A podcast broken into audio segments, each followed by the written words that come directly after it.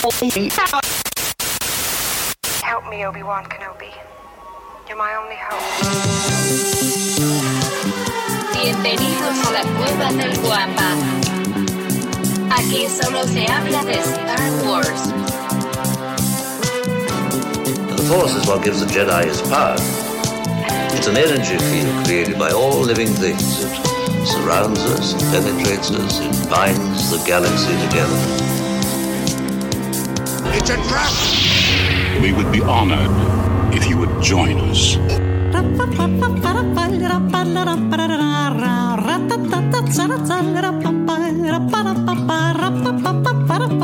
Me quedé pensando que los que nos escuchan en el podcast, solo versión audio, no conocen el intro que tenemos para YouTube. Y los que solamente nos ven aquí en YouTube no conocen el intro que subimos al podcast. Yo sé que hay algunos que sí han escuchado los dos, pero qué, qué, qué curioso detalle. No me había dado cuenta de eso, pero ¿qué tal, mis queridos Wampas? Bienvenidos al episodio 253. ¿253 es? 253, exactamente, del podcast hablando de Star Wars, traído para ustedes por la cueva del Wampa.com, el santuario para todos los coleccionistas y fanáticos de Star Wars. Y si nos estás escuchando en la versión audio y quieres escuchar el intro de YouTube, recuerda que nos reunimos en vivo y en directo todos los sábados desde nuestro canal de YouTube, La Cueva del Guampa, Guampa con G de Guerra de las Galaxias, a las 6.15 de la mañana, hora Ciudad de México, 9.15 de la mañana, hora Buenos Aires, y 2.15 de la tarde, horario Madrid. Y para esta grabación, como es de costumbre, me acompañan mis queridos amigos, por supuesto también los suyos, desde Monterrey, mi buen querido carnal checo, desde Adelaide, Australia, así es, hasta Australia, buen Vic de Diseñoños, desde el Arco Kyber, aquí viene llegando el George, y al que denominaron el segundo sol de Tatooine, el Luis Miguel de Mos Eisley, el Chepe Chepe de Canto o el pupilo favorito de la señora Carmen allá en el café intelectual Las Canoas. Él es mi querido amigo, mi hermano, mi vecino, arroba Lucifago. Muchas gracias, joven Davomático. Buenos días tengan todos ustedes, donde sea que se encuentren, si nos estás escuchando en vivo y a todo color por medio de YouTube. Gracias por conectarte tan temprano. Y si le pusiste play al podcast, te agradecemos de todísimo corazón haberte tomado el tiempo de escuchar para traer la palabra de Star Wars hasta sus mesas. Muchas gracias a nuestras queridas familias que nos dejan hacer esto. Y bueno, pues qué decir de mis queridos compañeros aquí, mi querido George, Tocayito, Checo, al buen Pepillo, donde sea que se encuentre, y al buen profe les mandamos un abrazo. Y bueno, pues qué decir del gustísimo que tengo de estar aquí con el señor arroba Davomático. Oye, Davo, qué bueno que lo dices porque traigo un anuncio importante. Ahora ahí en las canoas, güey, sí efectivamente estamos tratando de traer la cultura. Entonces tenemos una nueva sección donde tenemos revista porno para que todos los que quieran pasar, hay novela erótica, hay este, Playboys antiguas, hay Hustler, entonces para los que quieran pasar y, y traer este, pues un poco de cultura a su vida, eh, al mismo tiempo en el que traen diversión, pues en las canoas pueden hacerlo. Entonces ahí lo dejo. ¿No vienen las páginas pegadas? Por la humedad, en, en, Cancún es muy húmedo, pregunto. Fíjate que yo normal, pensaba que era el engrudo que usaron para las piñatas de hora de diciembre, pero... Normalmente le damos a esas revistas un mes máximo porque acaban este, muy sucias. O sea, la gente Como papel. en las canoas... Sí, o sea, no. Como alita no, de mariposa, ¿no? Doña Carmen se encarga de. El calor derrite el, el, el, pegamento de las piezas de la cosilla, ¿no? Sí, no, está, está bueno. canijo. Pero bueno, la, la, realidad es de que las tenemos ahí solo por los artículos, porque claro, son muy interesantes, son muy buenos. Cultural, oye. Cultural. Por interés Los lúdico. Articulotes claro, que vienen ahí en esas revistas. Digo, bueno. mucha gente la que va a las canoas, pues luego no sabe leer, pero no pasa nada porque estamos ahí trayendo proyectos novedosos, digamos. Siempre innovando, siempre a la vanguardia en lo que se refiere al entretenimiento cotidiano. Lo tenemos ahí en las canoas. Y si quieres saber más del proyecto Las Canoas, únete, páganos y te decimos. es cierto. Doña Carmen te recibe. no es cierto, no es cierto. Muy bien. Bueno, eh, aprovecho también para agradecerle a todos los que ya nos hacen el favor de seguirnos por nuestras redes sociales. ¿Qué pasa, Lucifago? Es que el Doc Alfredito siempre tiene los mejores comentarios. ¿qué dice? ¿Dónde está? Buenos días, mis estimados amigos. Dice, esa cultura se cultiva a pura mano. A pulso y con el sudor de la frente. Perdónenme, perdónenme, me causó mucha risa. Bueno, bueno, eh, bueno, nada más, síganos por favor en nuestras redes, si no lo haces todavía, nos encuentras como la cueva del Wampa, Wampa como les dije, se escribe con G de Guerra de las Galaxias y estamos en todas y cada una de ellas. También, y antes de que suelten algún otro comentario que, ah, que la escaleta se vaya al caño, eh, también quiero invitarlos a nuestros dos grupos. Uno de ellos es Nación Wampa, ese es nuestro grupo de Facebook. Ahí es, se platica exclusivamente de coleccionismo dedicado a Star Wars. Ya saben, figuras de acción de todo tipo, todas medidas, todas escalas, marcas, etcétera. Y eh, también platicamos mucho y se hacen muchas dinámicas para posteriormente eh, poderlas plasmar en videos. Entonces me, me gusta esa interacción que está teniendo el grupo. Ya somos 1500, eso es algo muy bonito. Ya, so, ya es una comunidad algo grande. Nutrida. Eh, y nutrida también, y muy activa, déjenme les cuento. Entonces, Nación Guampa, lo único que sí les puedo decir es que es el grupo en donde todos los coleccionistas quieren estar. Ojo, no ventas, no intercambios, este, no bullying, no groserías, ya saben todas. Ah, eso déjenlo para los grupos de ventas, ¿no? O sea, sí, exacto, que hay grupos más especializados en donde pueden encontrar de verdad precios muy buenos. ¿Sabes en dónde también pueden encontrar precios muy buenos, Lucifer? ¿Dónde, Dabomático? Cuéntanos. En la cueva del Guampa, nuestros queridos patrocinadores. Pero ahorita llego ahí. Primero déjenme les platico del otro grupo. Este es Legión Guampa, es nuestro grupo de, fe, de WhatsApp. Y en Legión Wampa, pues las 24 horas del día, todos los días del año, se platican de temas muy interesantes, todos referentes a la ciencia ficción, al horror, la fantasía, la épica, todo lo que tenga que ver con cómics, eh, obviamente Star Wars, pero no política. Ya quedó asentado, digo, ya, si se dice en el podcast, es canon. Entonces, ya, quedó ya claro. Que sí, sí, que no, no hay Pablo Hidalgo. No, que, no dijiste lo que el canon no, y que no, que allá en Legión Guampa, ella en Legión sí, claro. está Filoni y puede doblar el canon como Lucifer dobla a Doña Carmen todas las quincenas. Ay, y bueno. a, a, esa señora no la puedes doblar, Davo. ¿Cómo no? No, no hay manera. Físicamente imposible. Oye, hold my faja. es la caguama. Hold, hold mi montacarga y vas a ver cómo ahorita vamos y arreglamos este problema. Muy bien, excelente. Esos son nuestros grupos. Eh, como les digo, Legión Guampa de WhatsApp. Y para poderte unir, lo único que tienes que hacer es mandarnos un mensaje directo a cualquiera de nuestras redes y con todo gusto te vamos a compartir un enlace que te llevará hasta ahí. Y bueno, obvio ya leyeron el título hablando, a ver si lo escribí bien, porque ya ven que luego me, me, como algunas letras, hablando de los personajes odiados de Star Wars. Y yo no sé cómo YouTube me permitió este título, porque sí está bien tóxico. Este, un poco nada más. Un sí, nada más. Pero, pero, ojo, ojo, todos los personajes que vamos a platicar acá, no es que los odiemos, de hecho, a, los que vamos a mencionar son de mis personajes favoritos de todo Star Wars, solo que son los que han recibido más este hate, hate o los que más observaciones, para, vamos a quitar esa palabra, más observaciones tóxicas, no, más observaciones, ¿no? Entonces, eh, pero bueno, ya lo pudieron leer. Señores, ¿ustedes tienen algún candidato para este buffet de opiniones vertidas que se va a tener? Pues hay, hay de cajón, ¿no? Hay, hay, varios que se tienen que tocar porque se tienen que tocar, ¿no? Que están así como hasta arriba de la lista de quien sea. O sea, Jar Jar Binks y cosas por el estilo. Cada trilogía sí. tiene su, su, su odiado, ¿no? Uh -huh. Digo, ojo, su, hay su, varios pareja, en cada trilogía, pero tiene cada trilogía como el, el potente, ¿no? El que dice este, güey. Como el doctor hay... Alfredito, los personajes más polémicos. Creo que esa es una. Qué decente, qué una, decente. Una, ¿Creen que el más odiado sea Jar Jar Binks, sea el número uno? Así, Híjole. cada vez que alguien habla de eso, será el number one. No lo creo a estas alturas del partido, no. Ya, okay, ya porque aparte, hay competidores, digamos. Sí, no, ¿no, hay competidores, pero además hay que mencionar algo, mi querido Vic, queridos amigos. Cada uno tiene una época.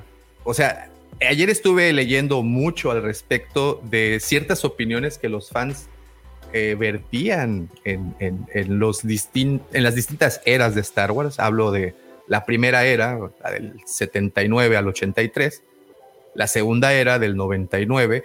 Oye, este año, perdón que detenga los, los camiones y los caballos, eh, episodio 1 cumple 25 años, viejitos. Wow. Ahí nada más se las pongo en la mesa para que se sientan jóvenes y yo sí puedo y no necesito la pastillita azul ni nada. Doblete sin problema. No. Exactamente. mi- mira, me aga- mira, mira- cómo me agacho y no pasa nada. Son Ay, 25 mi años. Sí. Mira cómo no me dan calambres. ya Mira sabes. cómo si cargo el garrafón. Y ya, déjense de tonterías. Sí, me ayuda. Ya. Déjamelo, échamelo acá. Sí, sí, sí, ya déjense de tonterías. Si, si ustedes estaban conscientes cuando el episodio 1 salió, ya, señores, por favor, Qué Ya. fuerte. no sean como nosotros, así de negados.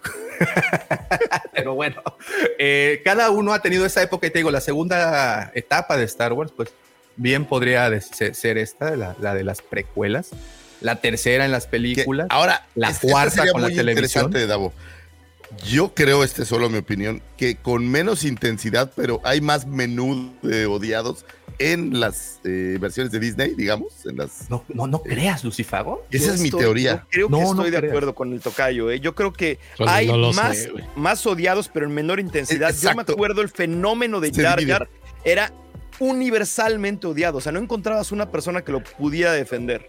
Era, era muy, muy, muy, muy. Y, y muy lo hemos odiado. platicado ya muchas veces. Digo, hay un documental y todo por, por que se suscitó este problema. Y, Claro. y, y bueno, el- y todo culminó con afectando directamente a la persona que interpretaba Yaya, en este caso a Ahmed Best, ¿no? Que supuestamente todos estu- estábamos bien contentos porque hace no mucho, hace unos meses atrás, o sí, más o menos meses atrás, eh, eh, lo, lo convirtieron en Jedi ahí en el Mandalorian. un bueno. caramelo de consolación, ¿no? Dijeron, mira, este cuate lo hemos madreado tanto. Le- que- ajá, exacto, le dieron ahí Rescató su a papel en Rescató a Grogu, ¿no? rescató a Grogu, exacto. cosa. Al, al, así, a la propiedad intelectual número uno del todo, dice. Es más, ya ni el ratón, porque ya perdieron los derechos del ratón. Ah, Le perdonaron todos los lo- pecados, como cuando llegas con flores a casa, Davo, y te perdonan todo. Así. Pero, uf, Sí, así. le preguntas qué hiciste anoche, güey. Pásale.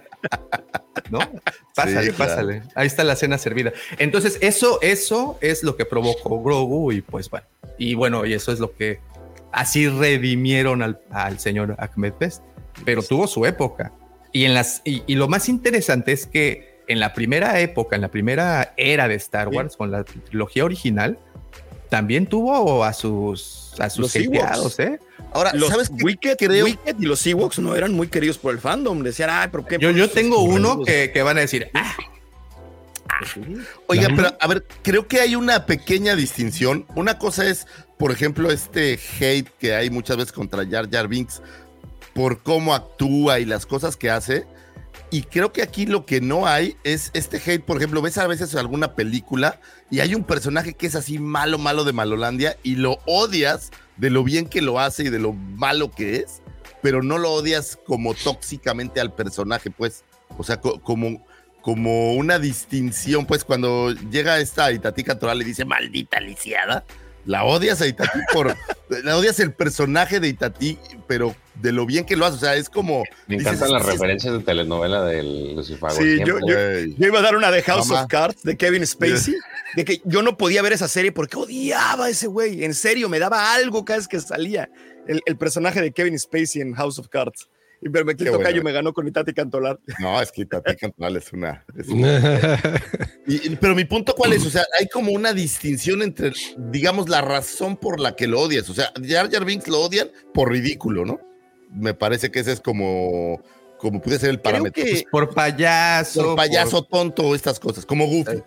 Pero hay otros personajes que son malos, en las, so- sobre todo los malos, malos, malos, y los odias porque son verdaderos. Estoy pensando ahorita, justamente, estoy volviendo a ver este Game of Thrones, y el personaje de Littlefinger, güey, lo odias porque es un cerdo, tramposo, mentiroso, o sea, es, es de verdad, porque está muy bien hecho el O personaje. Joffrey, ¿no? Pero bueno, Bueno, Eh, Joffrey. Joffrey, eh, Joffrey, el otro- creo que es El otro es no, güey, lo odias, ¿no? Al que, la que hace eunuco al, al Joy, ¿Cómo se llama? El... Ah, el loquito, es el que le mocha la. Sí, sí, güey. sí. Que O sea, mata al hermano también, ¿no? Pero no odias al a la persona y al personaje en combo por, o sea, te cae gordo porque son muy malos, pues, ¿no?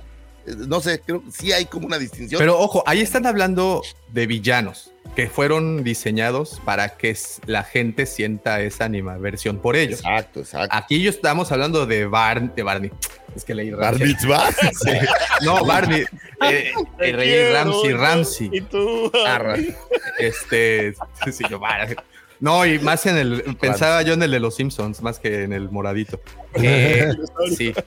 Eh, ¿En qué estábamos? En que esos personajes fueron diseñados para que sientas eso por ellos, pero en el caso de Ese, es, Yaya ese es mi punto. y de muchos Están hechos para eso, ¿no? Ajá. Sí, y aquí hay otros que aunque no están hechos para eso, es más, Exacto. hasta pareciera al contrario, que están hechos para agradar a ciertas audiencias, y lograron todo lo contrario. cayeron en ese... En ese Ojo, pero en un sector de los, de los, de los espectadores. Sí, sí, o sea, o es, en un es- sector. es- parte de, de una audiencia, ¿no? No todo. Sí, o sea, personajes que posiblemente fueron diseñados para los niños y los, los adultos nos sentimos así de "¡Ah! están insultando mi inteligencia, Lucifago.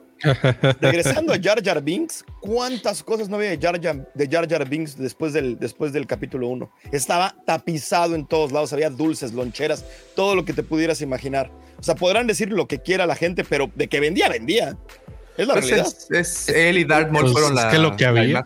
Es- no, pero lo que dice Davo es real. Es un personaje que al, a nosotros los viejitos no te gustaba, pero hay un yo- sector, yo a no. los chavitos, era muy llamativo, ¿no? Era este comic relief y estas, eh, como este Goofy. Lo comparo yo con Goofy porque me parece que es un poco esa la, la idea o lo que trataron de hacer del símil. Que, que al final del día, pues Goofy, por torpe, pues tiene cierta eh, no sé si llamarle empatía o genera cier- cierto cercanía con ciertas audiencias que todavía disfrutan de las bromas, o sea, los niños chiquitos, ¿no? Que disfrutan de las bromas de- pastelazo estas cosas que son como el tropiezo y se cae y así. ¿no? Entonces, Sí, sí, sí, sí, sí. El, el- el- el- el humor físico, ¿no? Y lo que, como bien dices. Lo que bien dices, es para- creado para los niños, ¿no? Porque, pues sí. Y debo de confesar que yo tengo un humor bastante primaresco, ¿no? Más bien dicho, jardín de niñoresco, ¿no? Y me dan risa ese tipo de cosas. Un golpe. eh, Yo sí soy Homero eh, como juez en, en, la- en el Festival de Cine. Balón en la ingle. Mi- Adam, anda- Adam Sandler es mi actor favorito de los sábados. ¿Cómo te explico que, que toda la camada de Adam Sandler y compañía me dan muchísima Las de? Capulina y las de la India María, este, Davo, también, son de las tuyas, no, de esas que... no. Las- el- mira, este, Vic, las- el- la felicidad se encuentra en la simpleza. Y, Sí, y- sí, y es- claro. y es- Capulina contra las momias. todo eso es una cosa barbárica. Bueno, pero bueno, y antes de continuar con este tema, que vamos a hablar de ello obviamente más adelante, un eh, cliffhanger que les quiero dejar acá, un, una expectativa es que sí, hablan, hablábamos de la trilogía original y de los personajes más odiados y mencionaron a los Ewoks, pero hubo uno primero y más odiado aún que los Ewoks. A ver si aquí en los comentarios, en lo que empezamos con el tema, a ver quién adivina. Y la segunda, tenemos trivia, señores. Así es que, por Ah, favor, es- los. Oye, y, déjame decirte una cosa, ¿eh? Eh, empecé a empa- tratarme de empapar un poco del tema de la trivia de hoy.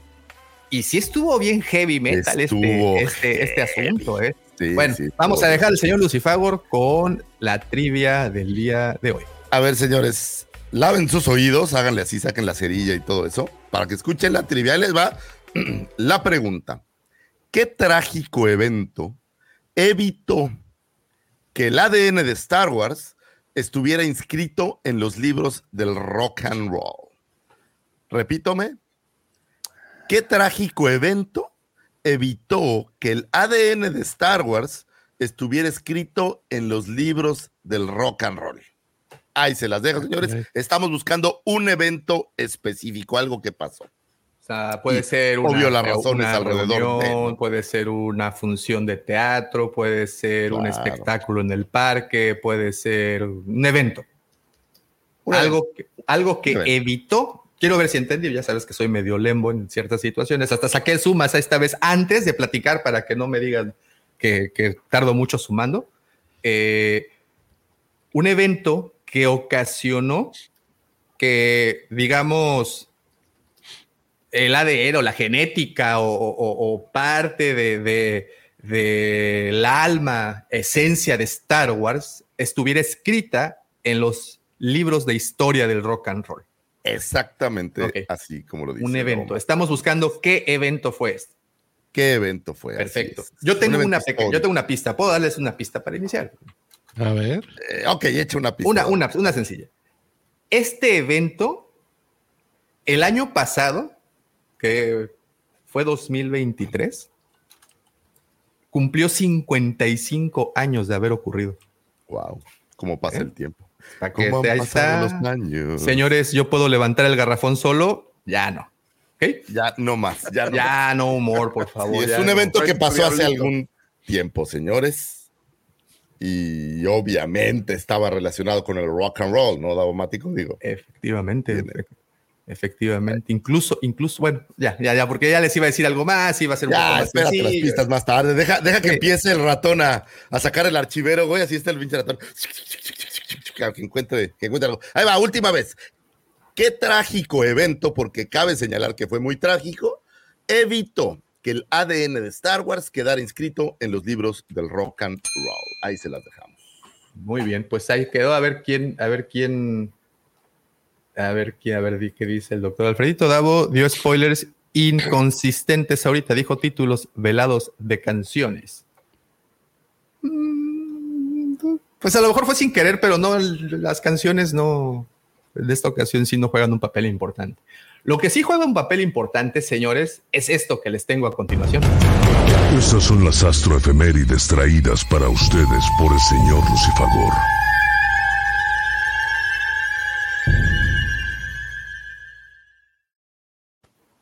Yo sé que van a decir que soy un básico de tercera, pero cada vez que escucho Optimus Prime me, res- me remite a ese, supongo que han visto alguna vez un TikTok donde le ponen la voz de Optimus Prime a unas chavas que están en una como entrevista. Y este, bueno, ahí lo dejo de tarea. Señores, estas son las astroefemérides. Qué gusto estar aquí con ustedes. Y vamos a platicarles de algunos sucesos que tuvieron su tiempo, su momento de un 23 a un 28 de enero. Oye, el año está volando y, y me, me asusta porque cada vez soy más viejo y cada vez me duran menos los años. O sea, ya enero ya está empezando a decaer, ya está empezando a irse. Para el ratito, Davo, ya me vas a mandar flores del 14 de febrero. O sea, está yendo así gacho el año. Entonces, señores, aprovechen, aprovechen el año porque se nos va volando. Pero tengo que adelantar este año antes de... Sí, prepárate. Hoy no quiero chocolates este año, la verdad es que engordo y me caen gordos los chocolates, pero manda algo más este. No seas Oye, un- una pizza de Domino's o algo así que sea coquetón. Señores, vamos con un 23 de enero de 1939.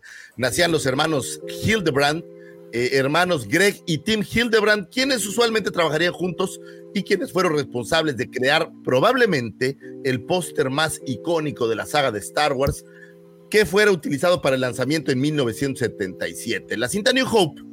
En el póster podíamos ver a un Luke Skywalker sosteniendo un sable de luz con un brillo muy sobresaliente, eh, así como a diversos personajes. Mira, aquí lo tenemos en pantalla, vemos una versión de Vader en el back. Oye, ¿viste que sin querer pusieron como la oreja de Mickey Mouse con la estrella de la muerte?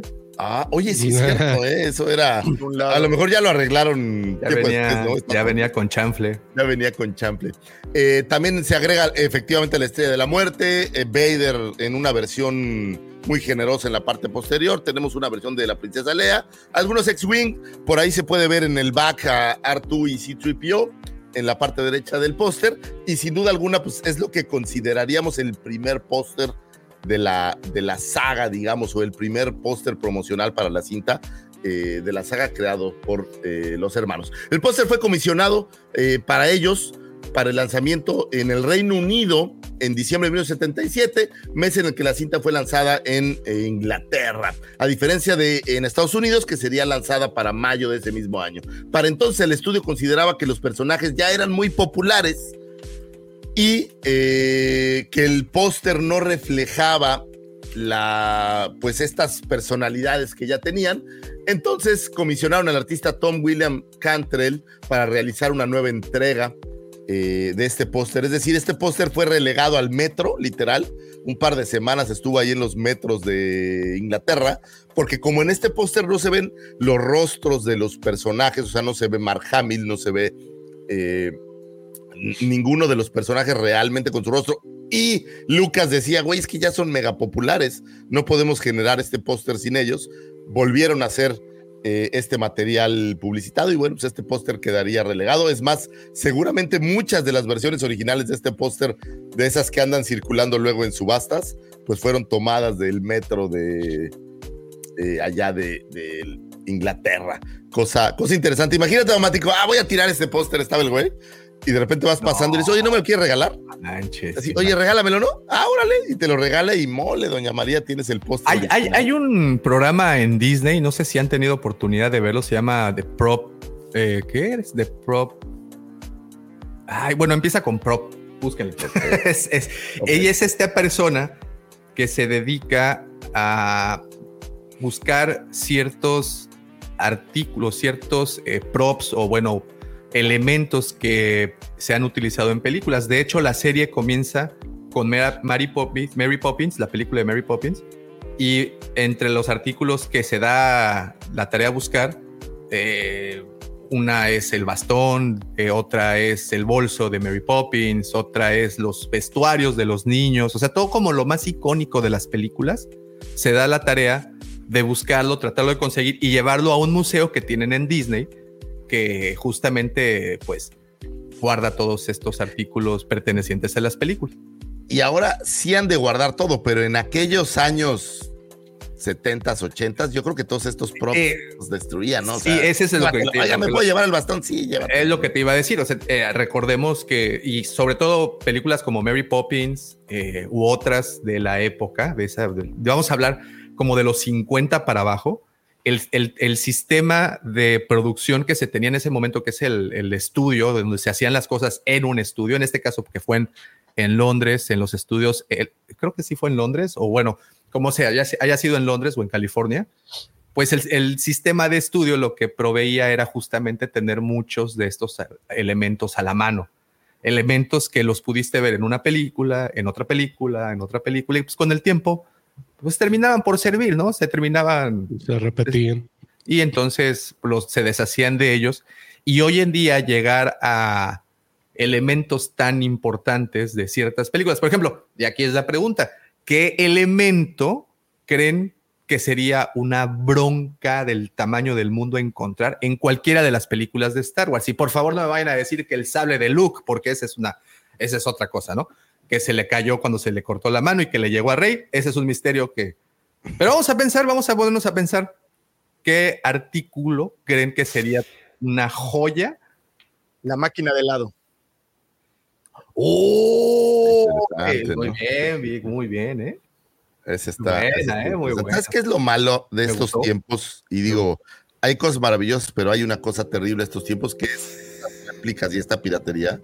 Entonces, es muy fácil ahora hacer estas cosas otra vez. Qué padre que las puedas hacer para tenerlas, pero el- lo malo es cuando tienes este gusto por coleccionar y que no sepas si lo que estás trayendo sea originalmente el que estuvo en la película. ¿Cómo tiene un, un espíritu tan grande, no? El- la diferencia entre decir esto estaba en la película, aunque no diga nada y no tenga nada. Prop, oye, no el, estaba, ¿no? el- el nombre del programa, para si quieren buscarlo, está muy interesante. Se llama Prop Culture, o sea, cultura del prop. Prop Culture. Y supuestamente está en Disney. Yo lo vi de ¿El manera museo? ucraniana, ¿no? Pero Ah, yo no lo he visto en Disney. ¿eh? Échale un ojo, porque Pero creo que sí está. También hay uno muy bueno en Netflix, que es el de una casa de subastas. También se lo Muchos de esos son falsos, ¿eh? Ahora están saliendo muchas cosas de que este, es- tenían guiones y que las cosas. Ah, bueno, pues el, ciertas. el- el de la casa de, su, de empeños, pues es un. Este- es. Oye, que por cierto, ¿vieron la noticia que an- anoche, bueno, el día hace un par de días ah, falleció uno de los hijos de Rick. ¿Eh, ¿Que el gordito? el hermano menor? El hermano Oh, menor. Pero él no O sea, salía. ¿no? él casi no salió, creo que salió una o dos veces en el programa. Oh, Se nos petateó por OD. Oh, ups. Sí, pues sí. Ahora, digo, llegas a la, al, ese es el ejemplo tal cual, ¿no? Llegas ahí a la casa de empeños y es chiquitita y la neta, pues no hay ni madre, así que digas, wow. O sea, hay, hay más cosas de merchandising del programa que, que realmente así cosas. ¿Tú has ido que- tocayo? ¿Tú has ido ahí? Sí, a la de Pornstar. No, pero encontraron que casi todo era, o sea, hubo una parte que, que eran guitarras y al parecer el experto era el dueño de las guitarras habían, y habían contratado a un actor que según esto iba a llegar a empeñar las guitarras, o sea, eh, eh, todo, todo era falso. Ay, pues, No, no, pues son guiones, ¿no? O sea. Sí, son guiones, exactamente. Sí, sí, sí. porque que ¿Cómo? llegue alguien tan... de- La moneda que utilizó, ah, porque aparte son muy específicos, ¿no? La moneda con que le pagó George Washington al cantinero de su primera este, Cuba que se tomó, pues no, son así. Oye, pues eh, pe- por ese programa se tiene una, una idea errónea del Boba Fett. Que Sí, claro, ahí hay un lo- lo- capítulo lo- hay un capítulo dedicado al- a la figura de Boba Fett. Bueno, un bit, ¿no? Del capi- de un capítulo dedicado a la figura de Boba Fett. Eh, y muestran que, que la carísima de cientos de miles de dólares es la que sale con su empacada y cuando pues sabemos que no es así, ¿no? Prototipo. En fin, en fin. Anyway, estos, eh, digamos que estos materiales de los hermanos Hildebrand tenían la magia del pasado de, de hacer a mano estas pinturas que se convertían en, en icónicos eh, obras de arte. Me gustaba mucho, digo, no, no que hoy no sean obras de arte, ¿eh? hoy sin duda alguna eh, la gente que crea estos eh, carteles publicitarios y todo el arte que traen las películas es muy lindo, pero el mundo digital ya ha tomado total control de ello y sin duda son grandes artistas, pero en lo personal me gustaba muchísimo aquellos tiempos en los que literal era un, un pintor quien hacía estos carteles y hacían Drew, obras Drew se maravillosas, ¿no? Sí, sí, era muy, muy La, lindo. la gran mayoría era Drew Struzan y era una cosa absolutamente brutal. O sea, a la fecha, cre- eh, hay, creo que hay un agujero. Era tan importante Drew Struzan para el póster cinematográfico que se siente su, su ausencia. O sea, los últimos que hizo me parece que fueron los de este, Harry Potter, me parece. Y sinceramente, hay mucha gente que sigue haciendo el- el- el- la misma composición lamentada. Este, se llama Head Salad, que es como la ensalada de cabezas y cosas por el estilo, y no se sienten igual. Y de hecho es una de las cosas que más se han como medio prostituido con los tiempos. A mí me llamó mucho la atención. De hecho, quiero, eh, tengo un video, estoy escribiendo un video de, de un, del póster de Strange World. Si van a ver el póster de esa película, el original que tiene fondo de verdes, terrible. Pero, o sea, de que Disney no le puso absolutamente nada de atención, ya sin nada de cariño, ya, o sea, con muy, muy poco interés, cuando antes era pues, una pieza central de la parte de, de promover la película, ¿no? Que ahora también, dado que ya se promueven en las redes y se promueven en las plataformas y demás, Claro. creo que eso también le ha quitado un poco de interés al póster. O sea, ya no ves los pósters en la calle, ya, o, o cada vez menos, ¿no? Sí, o sea, en los no. cines Pero- pero los ves en el pasan una semana y los quitan, ¿no? O sea, como Pero lo- Pero, ¿sabes qué es lo que yo siempre digo con eso? Es la parte más fácil de controlar. Es bien, bien, bien difícil controlar este, un montón de cosas acerca de hacer una película. La parte más fácil es contratar a un buen ilustrador, un buen diseñador para que te haga un póster. Es lo más barato y es lo que más impacto tiene, perdón, obviamente soy diseñador gráfico, pero me parece que es de las cosas que más impacto tiene por el costo tan bajo y por la cantidad de control que tienes al respecto. Y que descuides algo tan básico, este, o sea, para mí se me hace así como, uy, no Sí, manches. estoy, estoy de acuerdo. ¿eh? La verdad que se me hacía una parte linda eh, ir al cine y ver todos los pósters de todos los que iban a, o las nuevas cintas que iban a aparecer, me parecía como un must. Y hoy ya no es tan importante, me parece, o ya no se le da, me- más bien ya no se le da, creo, tanta, tanta importancia. Me parece que tiene que ver que los pósters ya pasan poco tiempo en las, en las, en el cine, ¿no? Antes, yo creo que ponían un póster desde un año antes, empezaban a anunciar y estaba ahí por, por semanas. Y ahora, pues las películas cambian de una semana a otra, ¿no? Entonces creo que, Pero creo que duran ahí te menos, va. pero quién sabe. Ahí te va otra pregunta, toca yo a los demás. Ay, perdón, este, este, perdón, Checo. Estás levantando la mano. Muy, muy rápido. ¿Cuál fue el último póster que viste de una película que dijiste, qué fregón está este póster? O sea, está algo, es Uh. algo muy descuidado, en serio, ¿eh? O sea, o sea, como el silencio de los inocentes o como, Sí, claro. o como este, el Blair Witch Project o cosas por el estilo, que si te lo menciono, te acuerdas del póster. ¿Cuál fue el último póster que viste así de innovador y así de, de inteligente y así de... Ya es, es un arte bien perdido. Sí, Que- Es más, ni siquiera recuerdo uno que yo diga, ay, güey, este póster, ¿cómo, cómo me que- llamó que- a ver que- la película? Qué, buena observación, pero la cosa es de que ahora ya no te enteras de las películas que vienen por los pósters, ahora te enteras por, por otros, por otros medios. Supongo entonces que están eh, dándole mayor énfasis entonces a los trailers, a los teasers, a, a Claro, las campañas que se hacen por otros medios y que sí han degradado mucho la parte del póster que antes ibas al cine a ver una película y la manera de, en la que te enterabas que venía algo era este, pues por medio del póster. Es básicamente los thumbnails de YouTube de hoy en día, ¿no? Algo que te diera a entender la idea básica de lo que es la película y que te generara la curiosidad suficiente para, para verla. Pero pues ahora ya hay otras herramientas, entonces. Pero sí un arte muy bonito y, y, un, y un sector de coleccionismo muy, muy, muy este, ¿cómo Pero, te- ¿sabes cotizado, perdón, ¿eh? perdón.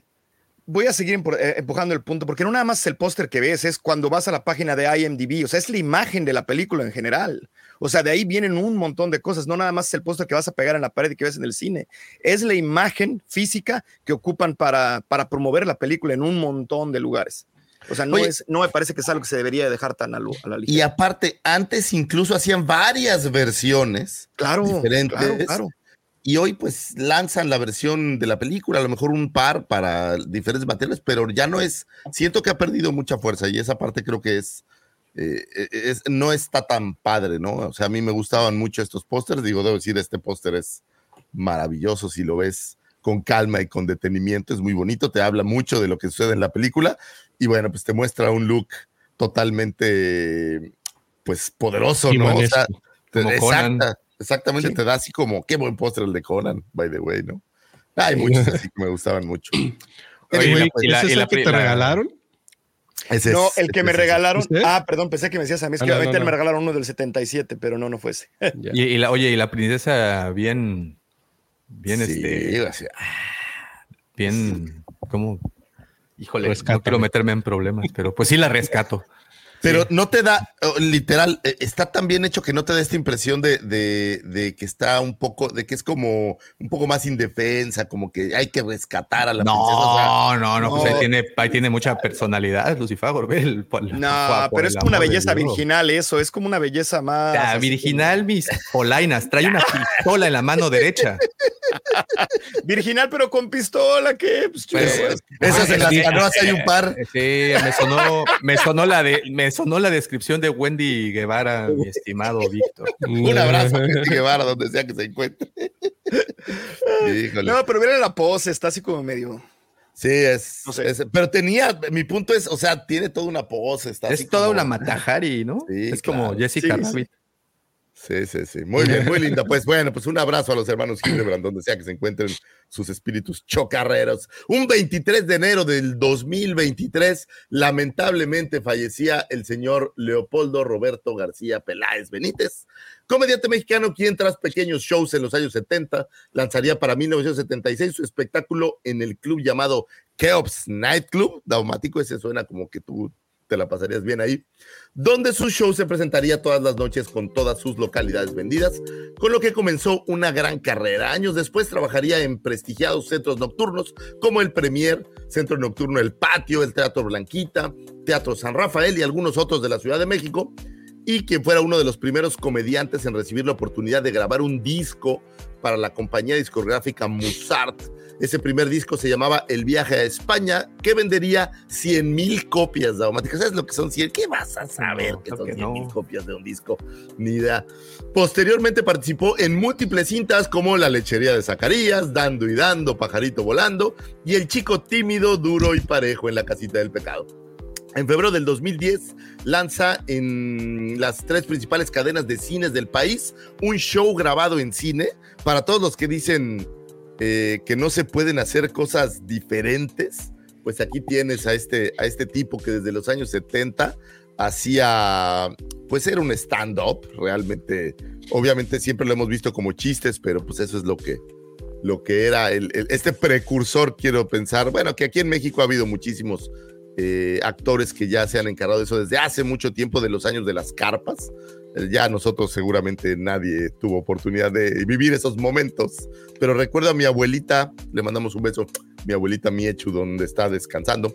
Besos a mis papás, por cierto, eh, que nos platicaba de las carpas. Ella tocaba el piano de repente ahí de suplente en carpas. Estas carpas eran carpas donde se paraban a contar chistes o a platicar o a cantar eh, artistas hace muchísimos años. O sea, estás hablando de de los mil, de los 30, los 20. Pues la primera, la, la- la- la primera treintena, ¿no? Del siglo. Así es. Y eh, pues ellos serían precursores, pero al final yo pienso que Polo Polo fue el primer gran estandopero mexicano que hayamos visto. Y este programa, bueno, pues le rinde saludos y le rinde pleitesías, porque mucho del ADN de este programa trae por ahí un par de cromosomas polopolescos.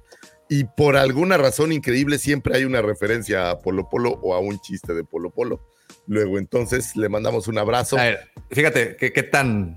Levante la mano, los de aquí del panel, ¿quién escuchó un cassette de Polo Polo en el carro mientras acompañaba a un adulto, no sea su padre, sea su tío, sea su... No, yo, Entonces, yo lo oí a escondidas, ¿eh? en, mi, en mi casa no lo ponían porque decía muchas groserías. Pero pues después agarraba con mi Walkman. Ah, a mí sí me los ponía, mi, mi- a mi papá me los ponía en los viajes de carretera que íbamos él y yo. Siempre traía su cassette de Polo Polo. De Ah, mis papás lo tenían. O sea, todo mundo tenía cassettes de Polo Polo, pero me acuerdo que mi primo Era y yo que estábamos no lo, no lo fusilábamos, ahí estábamos. Era- ¿Sabes en dónde los comprabas? En, en- en las, para- en los paraderos de las autopistas. de vendían En los restaurancitos los de, carretera. Sí, ahí había. estaban. Al lado de los lentes oscuros, exactamente. Oye, y yo creo que fue el primer artista en quejarse seriamente de la piratería, por cierto. Pero, pero es que gracias a la piratería, este señor hizo, trascendió y llegó a donde es, ¿no? Donde está. sin duda, la piratería fue parte importante de. Porque debo de mencionar que sí, efectivamente, ninguno de los cassettes que teníamos era original, todos eran Maxwell. Maxwell. EDK. Sí, sí. TDK, TDK, sí, cómo no. exactamente. Cómo no. Pero bueno, pues el señor Polo Polo, un humorista que, que nos ha hecho reír a muchísimos. Debo decir ahorita que hablabas de, del tipo de humor Davo físico, yo debo decir que el humor de Polo Polo alburesco es algo que me hace reír Polo Polo, muchísimo. Lucifago Muchísimo. es, es un sujeto que puedes tomarlo como ejemplo cuando se imparte eh, un- una clase de storytelling. Creo que el que mejor puede ejemplificar lo que es contar una historia y mantenerte atento a su desenlace es este señor. Víctor me va a entender cuando digo, este señor contaba con un 100% de retención en, en su audiencia. Exacto, sí, sí. O sea, ¿Sabes? señor... Pero lo- que siempre el final era completamente irrelevante. El Sí, final exacto. ya el- el- decías era, como, era un pastelazo sin chiste casi. Sin Ajá. embargo, te mantenía y te hacía Pero te reír mantenía. mucho durante todo el, todo el trayecto. Entonces, creo que a diferencia de muchos cómicos que basan eh, sus rutinas en chistes, en ese, de ese entonces, ¿no? Porque ahorita el stand-up tiene una estructura un poco diferente. Pero en ese entonces, pues los que se subían a los escenarios, hablo de los 80, 70, 80, parte del 90, era, basaban eh, la rutina en eso, ¿no? En un chiste, subían y contaban un chiste. Este señor agarraba y el chiste lo convertía en una historia. Y, y te mantenía, cada, cada historia te duraba 20, 25 minutos. O sea, el adelantar, porque ya habías escuchado 10 veces una historia, te tenías que quedar un buen rato pegado en el botón de forward de la, de la casetera para poder llegar al, al siguiente chiste. Tiro fronterizo que por las noches volarás. A pesar de. ¿Sabes qué me encantaba el del perico, el del perico que se le moría. Híjole, qué risa me daba. Ese era mi favorito. Sí, no, se, nos quemó la casa, compadre. ¿Cómo? Se nos Sí, quemó la casa. Sí, y lo mismo. sus el- el- al El final del, era- el, el- el del búho, güey. ese es uno de los Sí. mejores ejemplos de que no tuvo, ese chiste no es chistoso, güey. ¿Qué No, dijo? no, el del, el del pues. perico termina en, en la última línea que dice, es que pensé que le iba a dar hueva, compadre. Ahí Sí, se sí. acaba. Esa es la última línea de ese chiste. O sea, no tiene nada. O- o- o- a- al David también le gusta el chupe, ¿no? O sea, es- Ah, sí, ese es gran final, ese es gran Ese- final, tal vez es el mejor de todos. Ese es buenísimo. El del David. No, hay muchos. Bájate del banquito, abuelito, mis huevos. Oye, y ¿sabes qué era interesante? Que en, en su vida regular, fíjate qué curioso, él era un tipo, el chiste era muy alburero, Me parece no tan grosero en lo que a grosería se refiere específicamente en decir tantas, pero era muy alburero. Y en su vida diaria, el cuate no era así, o sea, él, él no hablaba contigo si no estaba en show, así tan eh, todo en doble sentido y esto, entonces es No, interesante. y, y además un- una, una persona muy reservada. Sí, sí, Es sí. muy, pues, muy reservado. famosamente, por más ser muy educado con todo el Sí, mundo, sí, o sea, como muy educado, muy propio, muy... ¿Y sabes de quién decían lo mismo? De Chabelo. Tenía un maestro cuando estaba en la universidad que trabajaba con él. Y, este, y, había dos personajes, o sea, cuando estaba fuera del aire, nadie le decía Chabelo, le decían López. Y hablabas con López y López era una persona completamente diferente. Y era serio y canijo y no se reía. la misma voz, ¿no? Ajá, y, medio mal encarado y así. Y luego ya era Chabelo en otra cosa, pero, o sea, si te llamaba López, era, "Ay, ya, te- ya- ya me llamó López. Este, igual. Ya murió, ¿verdad? Ya, Sí, se ya. murió Chabelo.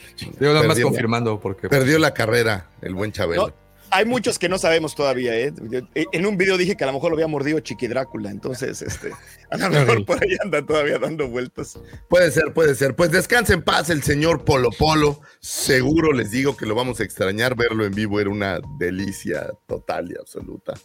Y bueno, pues donde sea que se encuentre, espero que esté haciendo reír a, a alguien en el más allá. Oye, imagina que ya con Dios y le diga, ¿qué pedo, güey? ¿Te cuento un chiste? ¿Te cuento el del señor Patiño o qué? Sería una cosa linda y maravillosa. Descansa en paz. Sigamos, señores, con un 23 de enero de 1981 nace Julia Jones, actriz norteamericana quien le diera vida al personaje de Omera en el episodio 4 de la serie El Mandaloriano por Disney Plus, quien fuera lo más cercano a una relación de pareja con nuestro queridísimo Dean Jarin. Eh, capítulo dirigido por quién más que la belleza, este mujerón conocido como Bryce Dallas Howard, donde se hiciera una especie de homenaje a la cinta Los Siete Samuráis de Akira Kurosawa. También es conocida por interpretar el papel de Leah Clearwater en la película del 2010 Twilight de Saga, en la tercera entrega de la misma. Eh, por ahí aparece también en Joan Hex, no sé si la vieron, una de un como vaquero que tenía aquí como un- es un cómic creo que de. Tirada, güey. Eh, Dexter, esta serie de Dexter que me gusta mucho, un asesino que mata malos, está bueno. Y por ahí en Westworld, que si no han visto Westworld, mis respetos, es una joya maravillosa eh, de la televisión. Sí, y, y bueno, pues es la noviecita, pero ya la, la dejó, ¿no? Ni siquiera hubo así como, como más allá, ni nada, ¿va? Fue es nada el más- del, Ah, es pues el no- del dragón no- de. Crate, ¿no? Es el de, es esa, ¿no? Donde matan El- al, al dragón. No, ¿o es- No, va Ah, no, es salir cuando sale una- Chicken Walker, perdón, me, me hago Sí, bolas. sale el, el, el El Chicken Chicken Walker, Walker. que Oye, de salir. en- Yo, yo- creo que lo mejor del Es Mandalorian. donde sale Dune, ¿no? Ándale. Ajá. Sí. Yo creo que lo mejor del Mandalorian, Lucy Favor, no aparece en pantalla. Yo creo que en una de esas que el, que el Grogu estaba dormido, regresó al planeta. Oye, estaba así, Hola. mando, mando Ay, codos. es Grogu. Con casco. Hello, stranger. ¿Te imaginas? Mira mi lanza, Casco mira, mi lanza de Beskar, mamá. Sí, este es- vas a sentir el Vesker, güey. Exacto, se acerca y le dice, this is the way. A ver. Sí. Grogu, tú no, así. Stay, stay, Grogu, stay. Sí, bueno, pues era la noviecita que a lo mejor algún día regresa por ella, ¿no? Ya que decida eh, quitarse el casco ya regularmente, ¿Ya que ahora ya lo puede sentar hacer. cabeza? Ahora Sí. que decida sentarle la Sí, cabeza. sentar, Reposar la cabeza. Seamos honestos, en una galaxia muy lejana también hay necesidades, ¿no? Digo, Claro. no, no, no suele verse en pantalla, pero también, bueno, salvo en, en esas plataformas que En Andor, en Andor salió, en Andor nos dieron un poquito de Pillow Talk. ¿Sí? Eh, sí, ¿no te Ah, acuerdas? sí, cierto. Sí, sale sí. esta, la, ay, ¿cómo se llama la, la latina? La esta? hija de Arjona. Sí, sí, sí. La hija de Arjona, exactamente. Vix. sí, sí. Ari Arjona. sale, sale después acá vistiéndose del, acá. Después del clinch, sí es cierto. Pero Sí, según yo no había habido clinch o sí había habido.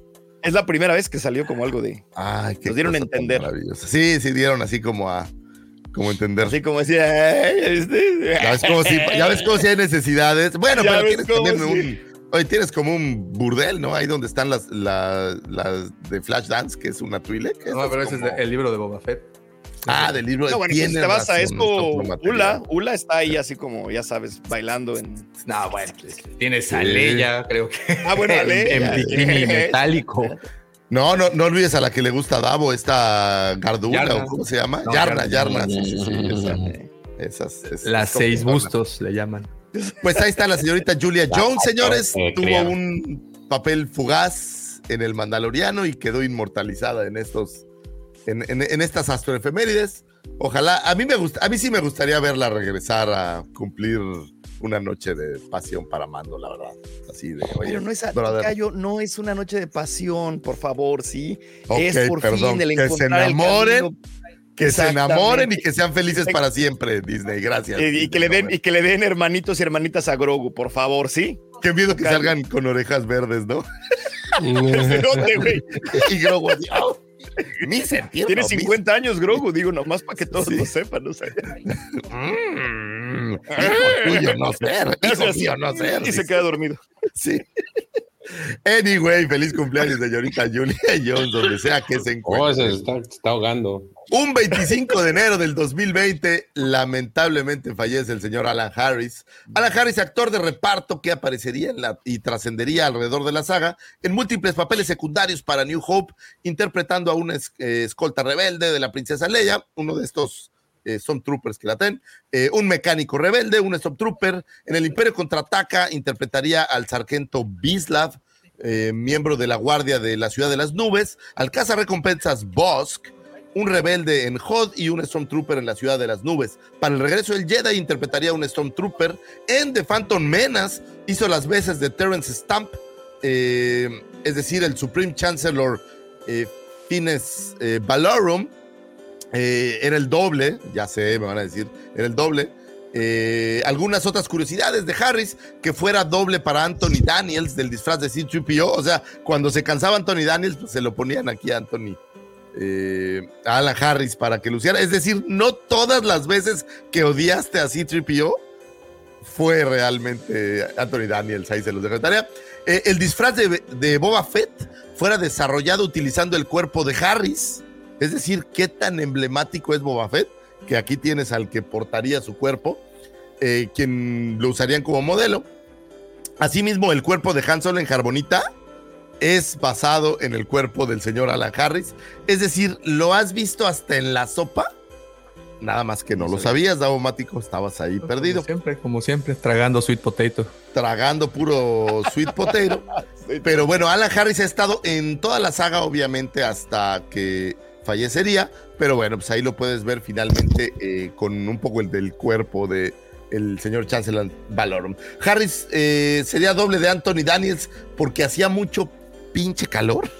Y entonces Anthony Daniels de repente ya no aguantaba, o sea, era muy flaco, pero era muy caluroso el, el traje, pues. Y entonces pues no le quedaba de otra más que andarse por ahí intercambiando. Y bueno, pues obviamente todos estos personajes secundarios, me- a mí me da esta impresión siempre de que, güey, tenemos que hacer este personaje y ya no hay actores de reparto. ¿A quién agarramos? Ahí está, Alan, tráete a Alan. Oye, Alan, aviéntate este. Órale, me lo aviento, ¿no? Y moles, ya Yeah. tienes ahí Stormtroopers, o sea, to- todo lo que necesites, porque se da mucho que un mismo eh, una misma persona hacía varios de estos personajes, porque obviamente las producciones de aquel entonces no había tan. No, y, y además súmale que, que necesitan ser parte de la, del sindicato de actores. Entonces, si necesitas a cualquier güey que esté interpretando algo en un set, en un plato de grabación, necesita ser forzosamente del sindicato y por esa razón reutilizan a muchos para no estar contrate y contrate y contrate, porque pues eso significaría estar suéltele y suéltele y suéltele. Y al, al final de todo, pues su rostro no se veía nunca. Entonces, pues no pasa nada, ¿no? Que lo haga. Y aparte no decían nada, ¿no? O sea, este Bosk, pues no dice, nada más hace como una mala cara, si la memoria no me falla.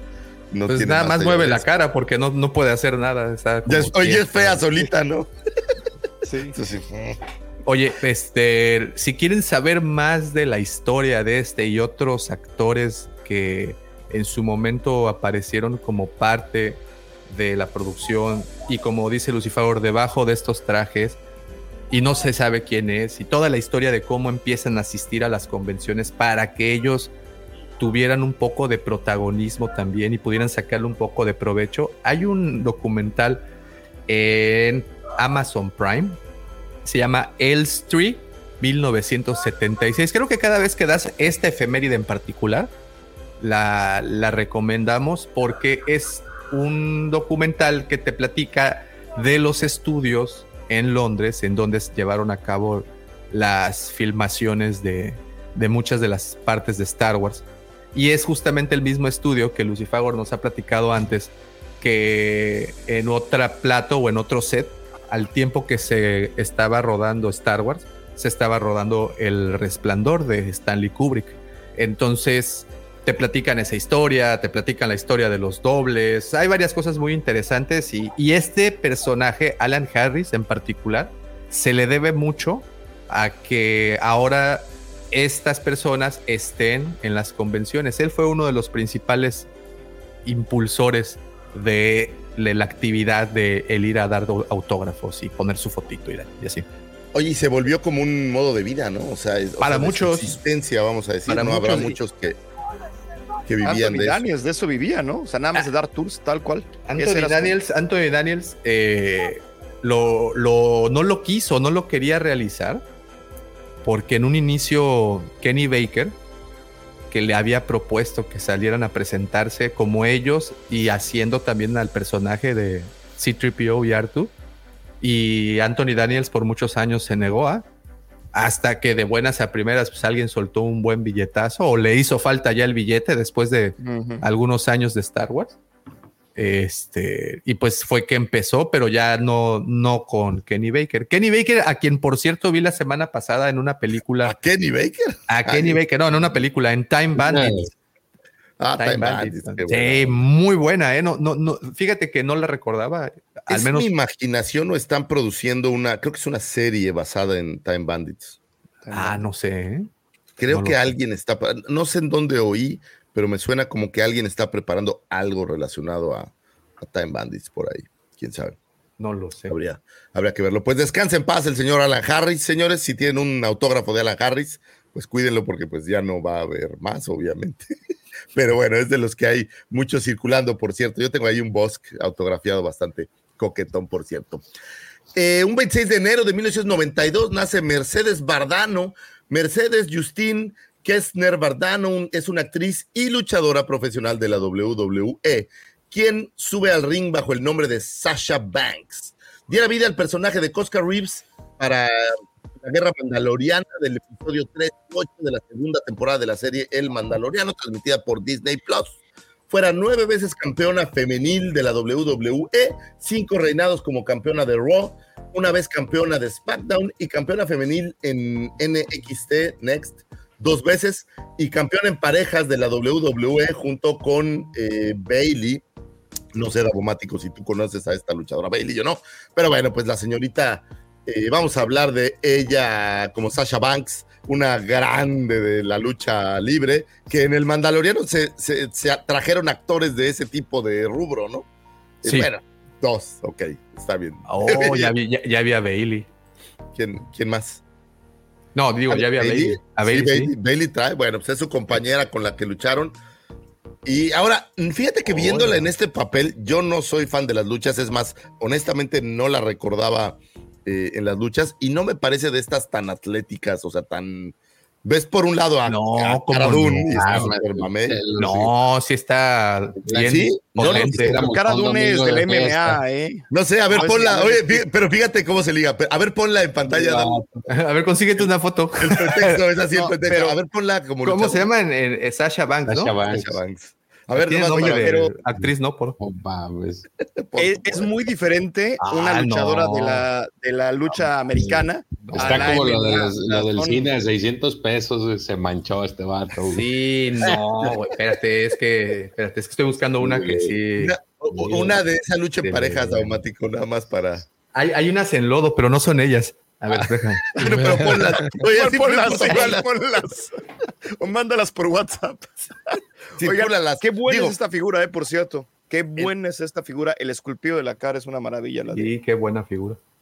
la de Sí, Cosca Reeves es tiene de las una gran mejores, eh. figura. Yo Muy, también la- muy la. Figuraza. A ver, espérate, espérate, espérate. espérate. Es que. Estamos esperando a Davomático. Si nos estás perdón, escuchando en el podcast, eh, disculpa, no estamos esperando que Davomático mete- nos actualice Mete con un, presión. un material relativo con, con Mercedes Bardano, que es una gran luchadora de la WWE, supongo ya retirada. Eh, no creo que, no sé, digo. Ah, pues sí, ves, sí hay carnita. Pero se ve como súper. Si hay carnita. No, no, o sea, si hay músculo, No, no, pues, o sea, sí es. No, sí, sí, sí hay.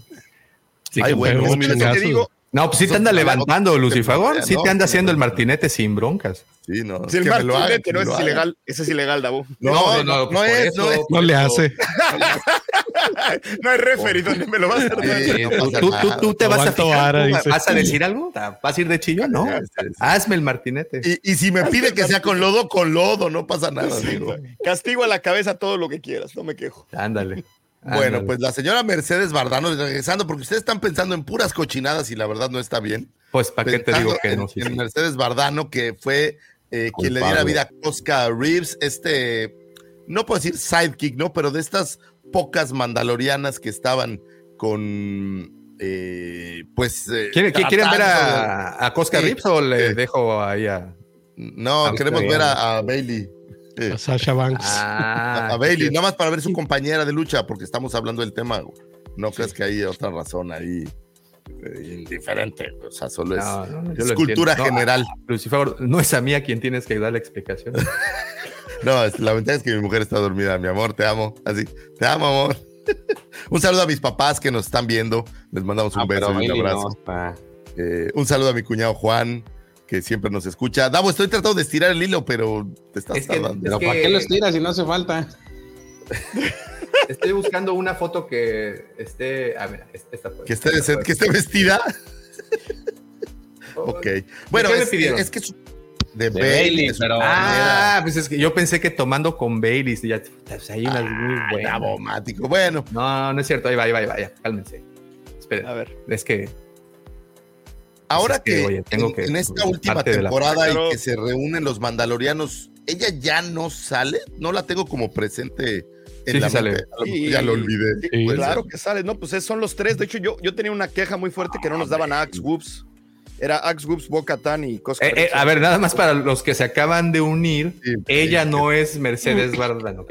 No. Dejen de- dejen Es su compañera Es su compañera de lucha y nada más que Lucifago me pidió que la ilustrara un poco. Era Sí, para conocerla, para conocerla. O sea, es que juntas ganaron eh, un campeonato en parejas de la WWE, entonces era importante traerlo al programa, nada más. Pero nada más era por cultura general. Ya, sí, Cultura no lúdico, lúdico el Cálmense, tema. cálmense, Eh, no pasa nada. Muy bien, pues fíjate que no me acuerdo de ella, me acuerdo de, de Axe Wolves cuando están peleando en el barco y estas cosas, pero a ella fíjate tu que no la capítulo favorito, ¿verdad? El del pero y el de. uf, es un capítulo. Esto no Y este, pero bueno, pues esperemos verla ahora muy pronto en la serie de en cuál, en cuál va a salir en, en Ahsoka o en la nueva serie, en la nueva película seguro sale, ¿no? En la película de Rey va a salir.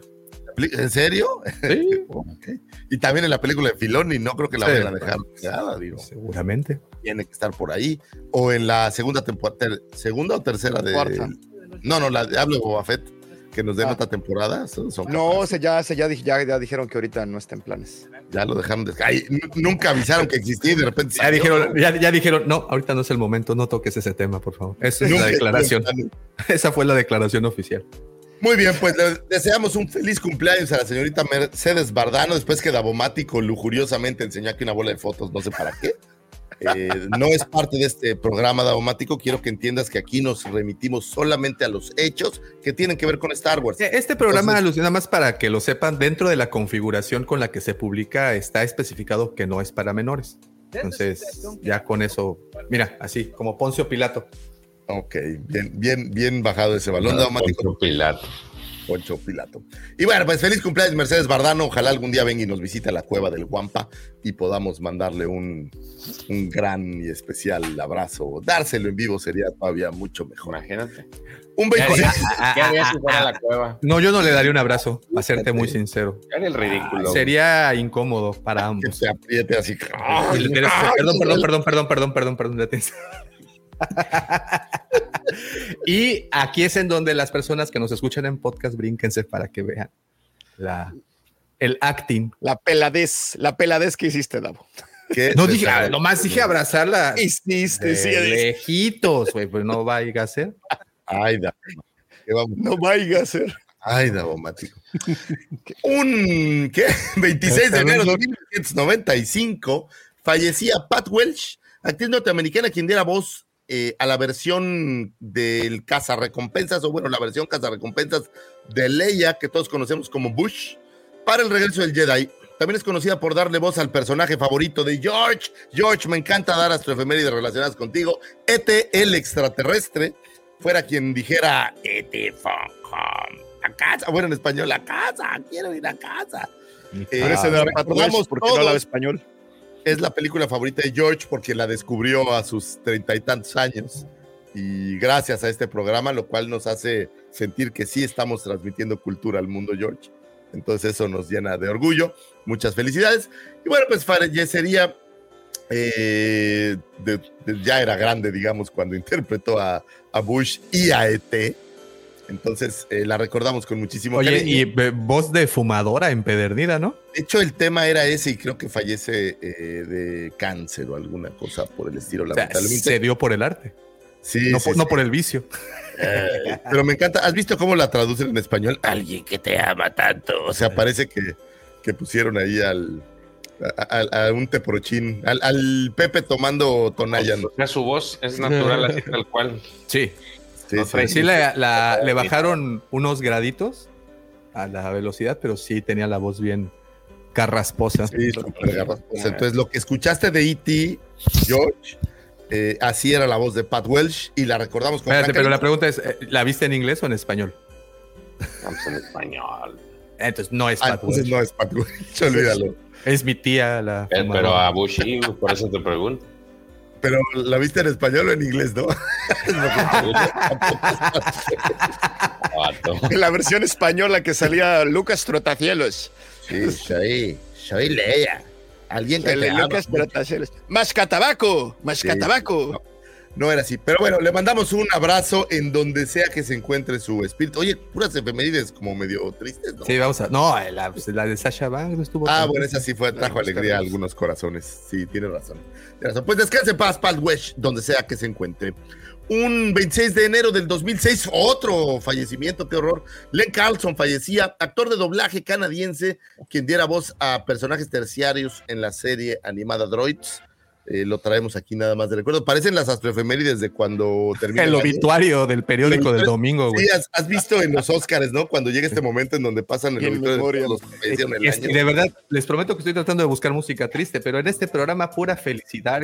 Entonces, no, pues, la hay. Lo recordamos por hacer voces adicionales en series animadas como The Mighty Thor de 1966, El Hombre Araña del 67, Los Ojitos Cariñositos, eh, la caricatura de los Garbage Pail Kids, Alf, ¿te acuerdas de Alf, Tabomático? ¿Tú sí, la viste a George? ¿Alf, ¿Lo ubicas?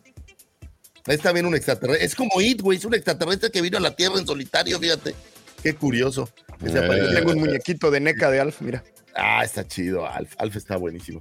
Eh, la serie de Robocop, si alguno de ustedes la vio y se acuerda, yo ni si. Ah, bueno, era serie animada la de Robocop. Era de caricaturas, era de caricaturas. Eh, Estaba bien gachita, güey. Estaba gacha. No, ¿quieres una gacha? La serie de Hammerman, ¿te acuerdas? Que MC Hammer tenía una serie animada, oh, güey. ¡Ay, terrible! Pues, bailabas. Sí, bailaba en la serie. Bueno, en la eh, serie de Robocop, Robocop salía a una cita, güey. Y llevaba a una, a una chica a cenar. A la, oficial Murphy. Al oficial Murphy dice, oficial Murphy, you are under arrest. No, él era Murphy. Ah, perdón, no, la otra, la oficial. Perdóname. Y le decía sí. Se me fue el nombre también. Pero bueno, ella. Qué horror. Eh, la serie animada de Beetlejuice, esa sí, esa sí me gustaba. Oye, Beetlejuice, me gustaba bastante. Eh, en la serie de Ace Ventura, en la serie de buena. en en La historia sin fin, la serie también por ahí aparecía y muchísimas series más. Digo, era tan prolífico que por ahí lo escuchas en las voces de, a lo mejor de Blix. A lo mejor es la voz de Blix, fíjate, me voy a poner a buscar realmente si lo es.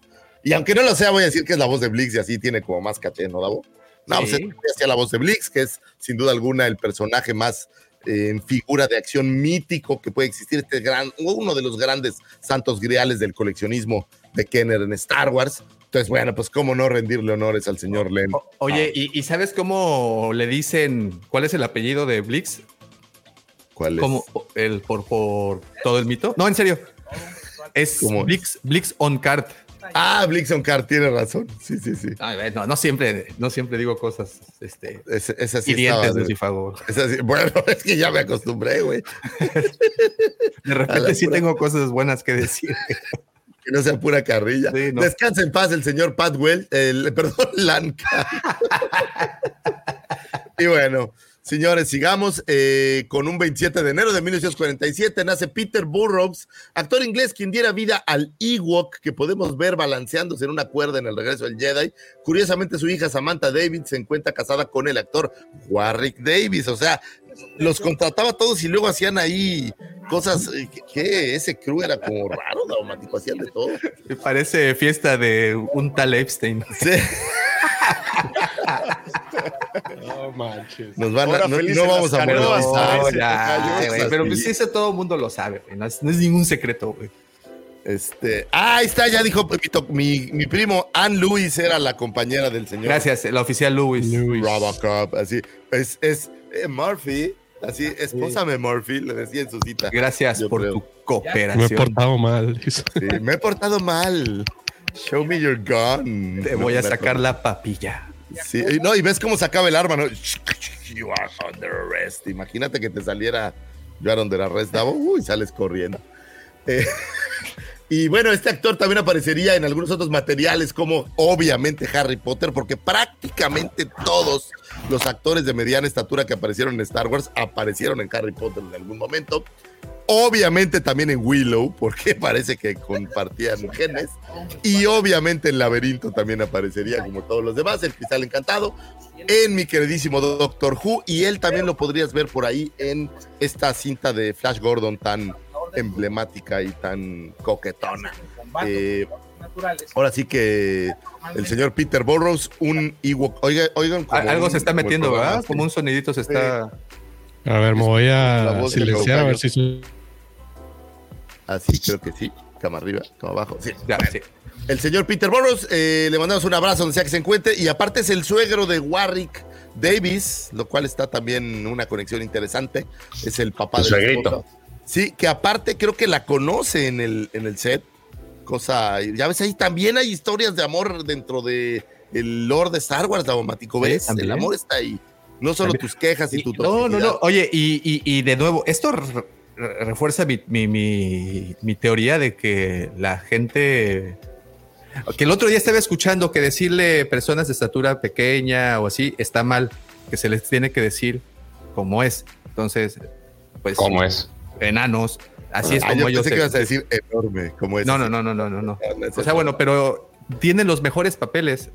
Siempre, sal- perdón, no los mejores papeles, salen a las mejores películas. Quiero decir, en, en honor a, a- a este tipo de personas, El tuntún. uno, qué cosa tan maravillosa. Uno de mis personajes favoritos en la vida y pensando en el actor, es Tyrion Lannister. Te digo, Qué increíble actuación de este cuate. el Tatú, el de- avión, el avión. El nomás. no. Está, me gustó ¿Qué? más Tuntún. Mini Mini, y, el, y el mediometro Mini, también. mini. Qué, qué- qué actuación del mediometro. El que monito, ¿eh? mascarita sagrada.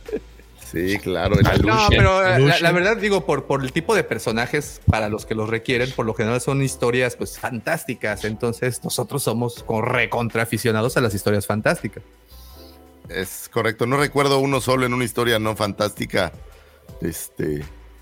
Ah, pues debe de haber alguna que otra película dramática de que por su estatura no pudo Seguro. alcanzar sus metas. Seguro la hay. Gabo, hoy estás desatado, Perdón, lo voy a decir abierto. Señores, disculpen si alguno de estos comentarios de Davomático ha sido ofensivo. No es la intención Black de este programa. Los comentarios de los eh, participantes de este programa no representan la cultura ni la ideología del programa. Solo los de Davomático lo representan y es justamente quien está lapidando el, el show. Bueno, ya- de- adiós, señor este, Peter Burroughs. Vámonos a un 27 de enero de 1957. Nace Frank Miller, artista, director, escritor de cómics, quien realizaría la portada para el número 47 de la serie de cómics original de Marvel, que sería publicada en mayo de 1977. Frank Miller, pues un gran, gran, gran creativo, no podemos negarlo. Eh, inicia su carrera con la editorial Golden K Comics, con una adaptación del cómic de la serie televisiva de Twilight Zone. En 1979 ilustró Daredevil de Marvel. Para los 80 escribió e ilustró The Dark Knight Returns para DC, que me parece que es la mejor. Si son fans de Batman y de cómics, es la mejor versión de Batman que podemos encontrar. Eh, él le daría una nueva idea y una nueva vida a Batman, que un poco parecido al Batman que hiciera este niño, el más reciente, ¿cómo se llama? Este. eh, ah, este. Cool. Colin. Pattinson. No me acuerdo el cómo se llama. El Peter Bat- El. Twilight. El, el niño Twilight, no, pero Pattinson. Pattinson. ese, ese. Robert Pattinson. Robert ya, Pattinson. ya me acordé. Un poco más parecido a eso. Eh, también por ahí en los 90 trabajó para Dark Horse Comics, publicando Sin City, que es una cosa maravillosa. Eh, y posteriormente adaptaría al cine. Miller escribiría los guiones para Sin City, Robocop 2 y Robocop 3. O sea, obras maestras. Eh, sin duda alguna, Robocop 2 y Robocop 3. Creo que Tres, Eh, con el ninja denota- y con el Robocop vue- vuela y todo esto. exacto, Sí, sí. es- son estas obras de arte. Y la 2 maestras. dirigida por Kirchner. Este. Es, es correcto. Ah, este, por, por un exdirector de Star Wars, o sea, nos da, nos, da- nos da cierta, cierta magia, ¿no? Eh, La Robocop 2 tiene rescate, la 3. es ¿La has una vuelto a ver? Yo la, cosa. la vi hace No, como tres años. Vuel- Yo nunca la ver, vi, fíjate. Sale unos ninjas, directa. salen dos ninjas robots. Robocop vuela, la Robocop Robocop, 3. 3. Ah, Sí, ya Está- a hijo, mí sí me gustaban las de Robocop. vuelve, vuelve a ver la 3, la 3. Nada Cuando dices sí me gustaban, era que ahora ya no te gustan. No, pues es que ya tiene mucho que no las he visto, pero en su momento sí las veía mucho. La 1, la 2, la 3, sí, sí me gustaban. A mí la 1 y la 2 me gustan, la 3 la vi hace poco. Yo, tuve sus juguetes, a mí también me gustaban. Y los juguetes eran así como que Juguetes bélicos. Sí, traían Sí. cham- chinam- chinampinas para. Sí, exacto. estaban chidos. ¿Por qué había juguetes de Robocop? ¿Se acuerdan que la película era ultra violenta? Por, la, animada. por la caricatura. Es muy buen punto. Por la ¿Por qué había caricatura, caricatura en donde. de Robocop entonces? Pues sí, porque pues, fue una de las mejores ideas. Pero ahorita- por. Perdón, Eh, ahorita no, han no. nombrado muchas caricaturas que, este, que a- salen a partir de películas que pues no eran para niños. Por ejemplo, Ace Ventura. No Ah, era pero es Ventura se la puede ver un niño. O sea, está- Ah, es, es Traía- traía pastelazo, aquí es unos- pastelazo. No, no, chingues. Traía unos chistes acá medio califescos. ¿Sí? ¿Sabes qué? Tuve esta Sí. conversación con mi esposa hoy porque estábamos viendo la de Lego Movie 2 y me dijo, oye, ¿crees que Leonardo, mi hijo tiene ahorita nueve años, pueda ver va- este regreso al futuro, volver al futuro? Le dije, ay, yo creo que sí. Y luego me acordé de la escena de cama que tiene con su mamá. Y yo así. Nah, ¿cuál escena de cama? Tiene, la mamá se lo quiere echar al plato, güey, Eh, ve sí, los pero no pezones, se lo han lo encuerado, echa. lo quiere besar. No, No, no sé cuál versión viste, güey, pero. Oye, eres, demasiado mal pensado. No, sí, pero no pasa ¿Se nada. acuerdan de eso? La mamá y se le echa encima. Y él así como que... Sí, pero están jugando. Oye, para todos los Ay, sí que nos ven y ya la vieron, jugando. están jugando a la matatena, güey. O sea, como. ¿Qué es esto? No, pero ¿sabes qué? La de Volver al Futuro sí tiene un par de cosas ya que, que de niño no lo captas, pero ya de adulto, ya también la estábamos viendo hace unas semanas, un par de semanas, y tiene... Hay Cuando corrupción, el- hay el- corrupción. eh, el doctor, el doctor le da una lana al policía para que lo deje hacer lo de lo del cablecito del reloj cuando cae. el Ay, rayo. Davomático, tú lo haces para salir del alcoholímetro y nadie está pues, diciendo. pero porque es una que película que del trae buenos valores. A mí, mi vida no es una película que tiene buenos valores, pero bueno, trae, por ejemplo, eso. Cuando está. A ver, espérame, espérame. ¿Estás, ¿Estás preocupado por los valores del Doc Brown cuando se roba el plutonio de unos terroristas para hacer Ah, una máquina ah, del tiempo? libaneses. Ahí está, que por Libanés. cierto. ¿Es por en cierto, serio? sí, sí, ¿Que ¿Estás sí, hablando el- de valores? Sí. Ya Otra. hay una escena en que la, una mamá se quiere... digo, No, espérate, ¿sabes? hay una escena en donde en un En donde carro- hay un niño boyerista viendo cómo se desviste una muchacha. ¿Es en Ese serio, son- hay una escena en donde hay un carro repleto de músicos y están fumando hierba santa. Oye, con, con los peppers no te metas, por favor. Oye, es más, hay un abuso. Incluso hay una referencia que le huele, le smell this, se huele el dedo. ¿Y qué dijo? ¿Susana? ¿Eh? No, ¿cómo se llama? Perdón, chiste local. Este, bueno, no sé, no sé a qué vino. este, Pues Frank Miller, ya sabes, y sus Frank Miller, este, lo recordamos Nos obviamente de Robocop 2 300, a. 300, que es una obra maestrísima del señor Frank Miller y una de las grandes eh, adaptaciones de un cómic a una, a una película. Eh, me gusta mucho la película, me gusta tanto la primera como la segunda entrega, entonces eh, Frank Miller es un gran, gran artista y participó en Star Wars con una portada de uno de los cómics de la versión antigua de la serie de Marvel con Star Wars. Felicidades, señor Frank Miller, le mandamos ahí una. El Cuervo también, creo, ¿no? Creo que también No, el el, Cuervo. el- no es de él, sí, la novela, el, el- el cómic, el, La novela gráfica. Ah, el, la novela el- gráfica. Sí, sí, la sí. novela gráfica. O sea, la novela escribió gráfica Robocop Cuervo. 2, ¿eh? Ahorita estaba checando porque se veía que se iba a pasar algo. Robocop 2 le escribió el, el screenplay, es de él, de Frank Es lo que dije, tocayo. Ah, perdón, ya sabes cómo es esto. Oye, Por eso llegamos a esa O conversación. sea, no me. Oye, espérate, No, déjame apunto así- porque no me escuchó el tocayo. ¿Qué minuto es? Porque llevo una lista. eh, Quiero que. Eh, es el Todas las 1.20. semanas hay alguien que lo está ignorando. También, ¿eh? está- semana estaba buscando. Está Sí, llevando perdón, Tocayo, si no escuché nada más, quería este, hacer hincapié en, esta, en este dato muy importante. Ah, no le, no le compongan, la neta no le estás pelando. claro, no, no, no, es que era algo que se tenía. La neta lo ignoraste. Se siente bien a veces. No, no, ya, ya tengo un registro porque. Creo que eh, la de al final- 300 también, ¿no? También lo acabo de decir. Dos al uno, dos al hilo. Ya sé, güey. Esa fue a propósito. No, esa, ya, esa ya fue chacota, esa ya fue Ah, chacota. Sí, ya, Bueno, pues el señor Frank Miller, efectivamente, como el tocayo bien dice, tiene el guion de Robocop 2 y Robocop 3 tocayo, para que no se te olvide. La 2 y la 3 de las dos tiene el, los. Y 300. los guiones. Pero ya sabes Eh, que además sí fue un momento de lapso mental porque ya me acordé que me no te justifiques, tocayo. Llevamos media hora hablando puedo justificar Robocop, con o que sea. son las 12 y cacho de la noche. Ay, por favor, por favor. Según yo, ese güey hizo el, el cómic del caballero de la noche regresa, ¿no? The Dark Knight Returns, sí. Ah, ese De- es el que de- de los, de- de los justo el que también me dije. Justo el que también dije George. Pero yo ya no importo, güey. Yo ya estoy en la lista. yo ya estoy, Sí, yo ya estoy ya- envenenado, güey. Yo ya. tengo libros. este, George no escuchó. Den un segundo, por favor, den un segundo. Que Frank Miller Saca tu libretita. de- escribió Elegido de el Corriban.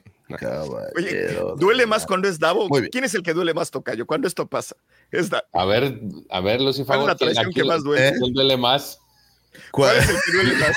Cuando el La verdad, la verdad, Davo no duele. Todos son gentiles. Davo no duele. Siempre es muy gentil. Tocayo, tú estás lejos, no lo sé, digo. Habrá que. A, a- a- a George y a Checo, pues hay que preguntarle mamón. a este Pepe. No, más bien, a Pepe hay que preguntarle si duele. Sí, porque- pero no, no lo sé. No, no me causa dolor, portada de carrizo. porque era yo muy curioso cuántas veces al año sucedía esto, ¿sabes? Y este año ya llevamos tres, o sea, estoy cosechando, cosechando este tipo de cosas. Entonces, para que estén atentos, porque si no los voy a quemar después. Ahí se los dejo de tarea. Eh, un 28 de enero de 1981 nace el señor actor eh, Elijah Wood, de doblaje, actor de actor, actor, eh, productor de, es un DJ, también conocido por su, eh, fue conocido por su papel de Frodo en la saga El Señor de los Anillos, dirigida por el grandísimo Peter Jackson. Elijah Wood diera la voz del personaje de Jace Rooklin en la serie animada del 2018, Star Wars Resistance. Y esta efeméride única y exclusivamente la traigo para mi querido George, para que vea que no solo hablo de E.T. para ti, sino también hablamos de Resistance, que yo sé que es algo que te gusta mucho. Elijah Wood arrancó su carrera con un pequeño papel en la cinta Volver al Futuro 2. ¿Esa la sabías, Dogmático? Eh, Sí. eh, que era uno de los chicos que estaba en el arcade. Ah, Tras claro, su sí, sí, sí, el disparando, sí, sí, sí. Así es. Tras su éxito, eh, su éxito no, tras el éxito del Señor de los Anillos, siguieron algunos papeles no tan representativos en cintas como Sin City, que ese personaje de Sin City me gustaba bastante, por cierto. Eh, también por ahí en Green Street Hooligans. Prestaría su voz para el personaje de Mumble en la cinta animada Happy Feet, ¿se acuerdan? Sí. Sí, sí. Eh, para los nueve personajes de la cinta animada de Tim Burton 9, ¿la vieron? Que esta cinta que es Sí. como, Sí. como deprimente y dolor. Ay, güey, Pepe. Pepe, por cierto. Ahorita dijo Pepe. sí, Pepe, diga, ay, güey. Soy Hola, omnipresente. Buenos días. Eh, y por ahí el 2005 creó su propio sello discográfico llamado Simian Records, que lanzaría el álbum Magnetic Wonder, eh, hecho por él, porque él es un DJ muy popular. Busqué las- los discos. hubiera y la puesto verdad no- DJ Frodo. No, lo peor es que no encontré los discos, ¿sabes? Entonces, bueno, pues quién sabe qué tan bueno sea. Dime, Checo. Hay una, perdón, una anécdota. Él es autoproclamado muy fanático de Plastilina Mosh. O sea, hay una anécdota donde le- les cae en un, ¿cómo se llama? En un meet and greet. Y pues él llega así con toda la actitud y Jonás no tiene ni idea de quién es. Yo creo que Cagado, no había visto las películas de, del Señor de los Anillos. Ah, sí, pásale, tómate una cerveza. Ah, sí, oye, y, y preguntándole sobre la producción y eso, pues porque es, es muy dictado en temas de música, ¿no? Entonces, entonces, ya que se va, pues le dicen, oye, ¿no sabes quién era? No, ¿quién es? Pues es el del Señor de los Anillos, es Frodo. ¿De la historia del ¿Y ese Jonás? ¿Quién es? Dice. ¿Dónde? De la historia de Jonás. Sí. Aparte, este, este güey tiene como. No, tiene varias películas, pero tiene muy buenas películas. A mí me. ¿Te acuerdas? Misty Hooligans es buenísima. ¿eh? La de Hooligans es lo que te iba a decir, es de Sí. las mejorcillas que, que tiene. La del ángel maldito, ¿cómo se llamaba? La malvado. que sale con. es excelente Son en con, inglés. con eh, Culkin, ¿no? Con, Macaulay Culkin. Bueno, Hay una obviamente. Oye, y la, la con la que lo conocí es, ah, bueno, aparte que hizo un cameo en Back to, eh, Back to the Future 2, la de Ray Ah, espera, espera, ¿qué dijiste? ¿Qué No, pero, dijiste? pero él tiene justificación, acaba de llegar. Apenas Flyer, llegó. No, Ok. tiene cameo en Back to, aparte del cameo de Back to the Future que 2, Oye. que es la primera película que sale, la de Radio Flyers es Sí. Ay, Flyer, también, está bien Flyer. bonita. Sí, Es mi imaginación. O sea, la narra, la narra en- Tom Hanks, ¿no? Harrison sí, la narra Tom Hanks. En Impacto Profundo también creo que sale, ¿no? También O- sale la de- Tiene Sí, una serie con John Hamm de un doctor ruso que se llama El diario de un doctor. Es buenísima y por alguna razón pasó de noche. Nadie nunca la ha visto. Eh, te de es actor. Eh, Es, es Harry Potter el que sale con John Hamm, güey. Ah, ya ves. Ah, ¿Es la del perro? este- no. no. desinformación La- rara. La, la de No, Wilfred es buenísima. ¿Es Harry Potter? Ah, Sí, esa también está buena la del perro. Digo, se parecen, ¿no? Pues es como el Harry Sí, no, Potter gringo. Muy famosamente, muy famosamente tienen muchos problemas por eso los dos.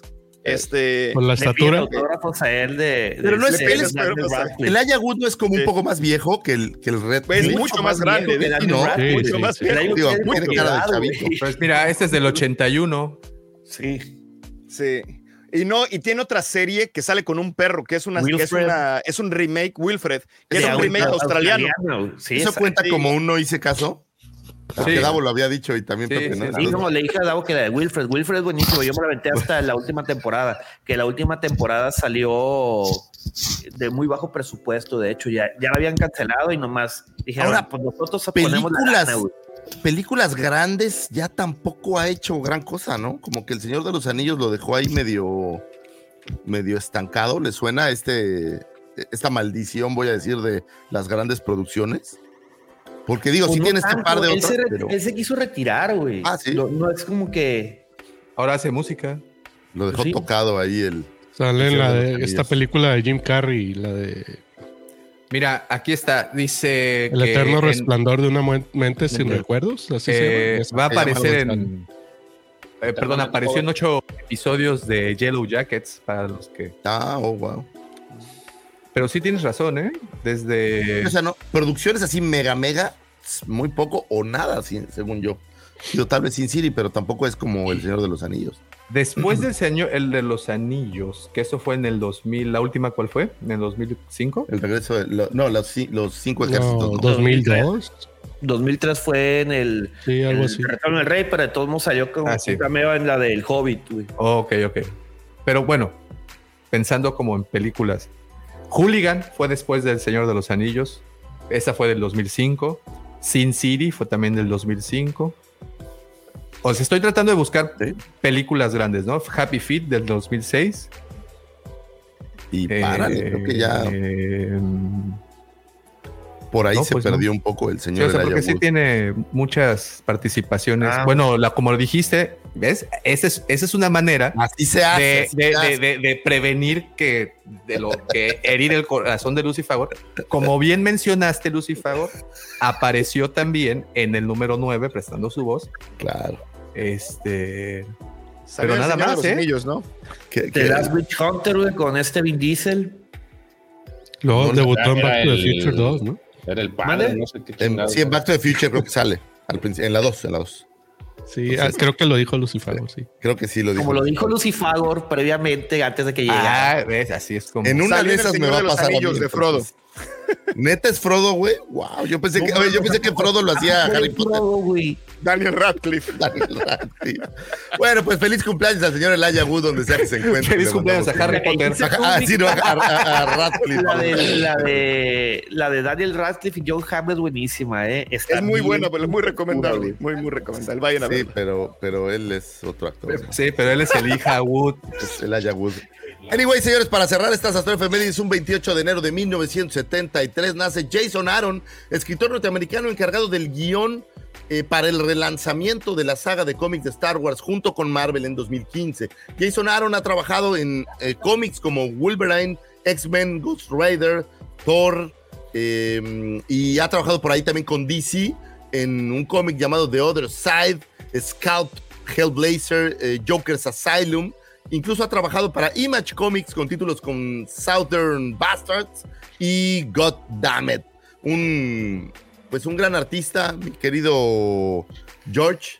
Este, esta ya, ya salió, ¿no? Este cómic ya lo, lo platicaron en Hablando de Cómics, digo, en cuando existía Hablando de Cómics. No quiere decir que, que me queje que ya no exista ni nada, todavía. ¿no? Estamos en un receso. Ay, por favor. Receso las. Spice Girls y siguen en receso, güey. Entonces, Güey, cuando se reunió las Spice Girls Como panda. un pedazo de lana, güey.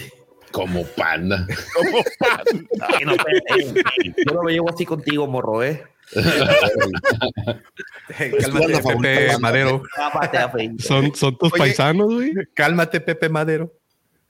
Noticia de Jason Aaron, acaba de salir hace dos días, que es el nuevo escritor, lo acaban de nombrar el nuevo escritor de los nuevos, de los nuevos cómics de Tortugas Ninja. Él, van, a, van a rehacer todo, hace dos días acaba de pasar. Este, termina Sophie Campbell en el número 150 y va a entrar él en junio.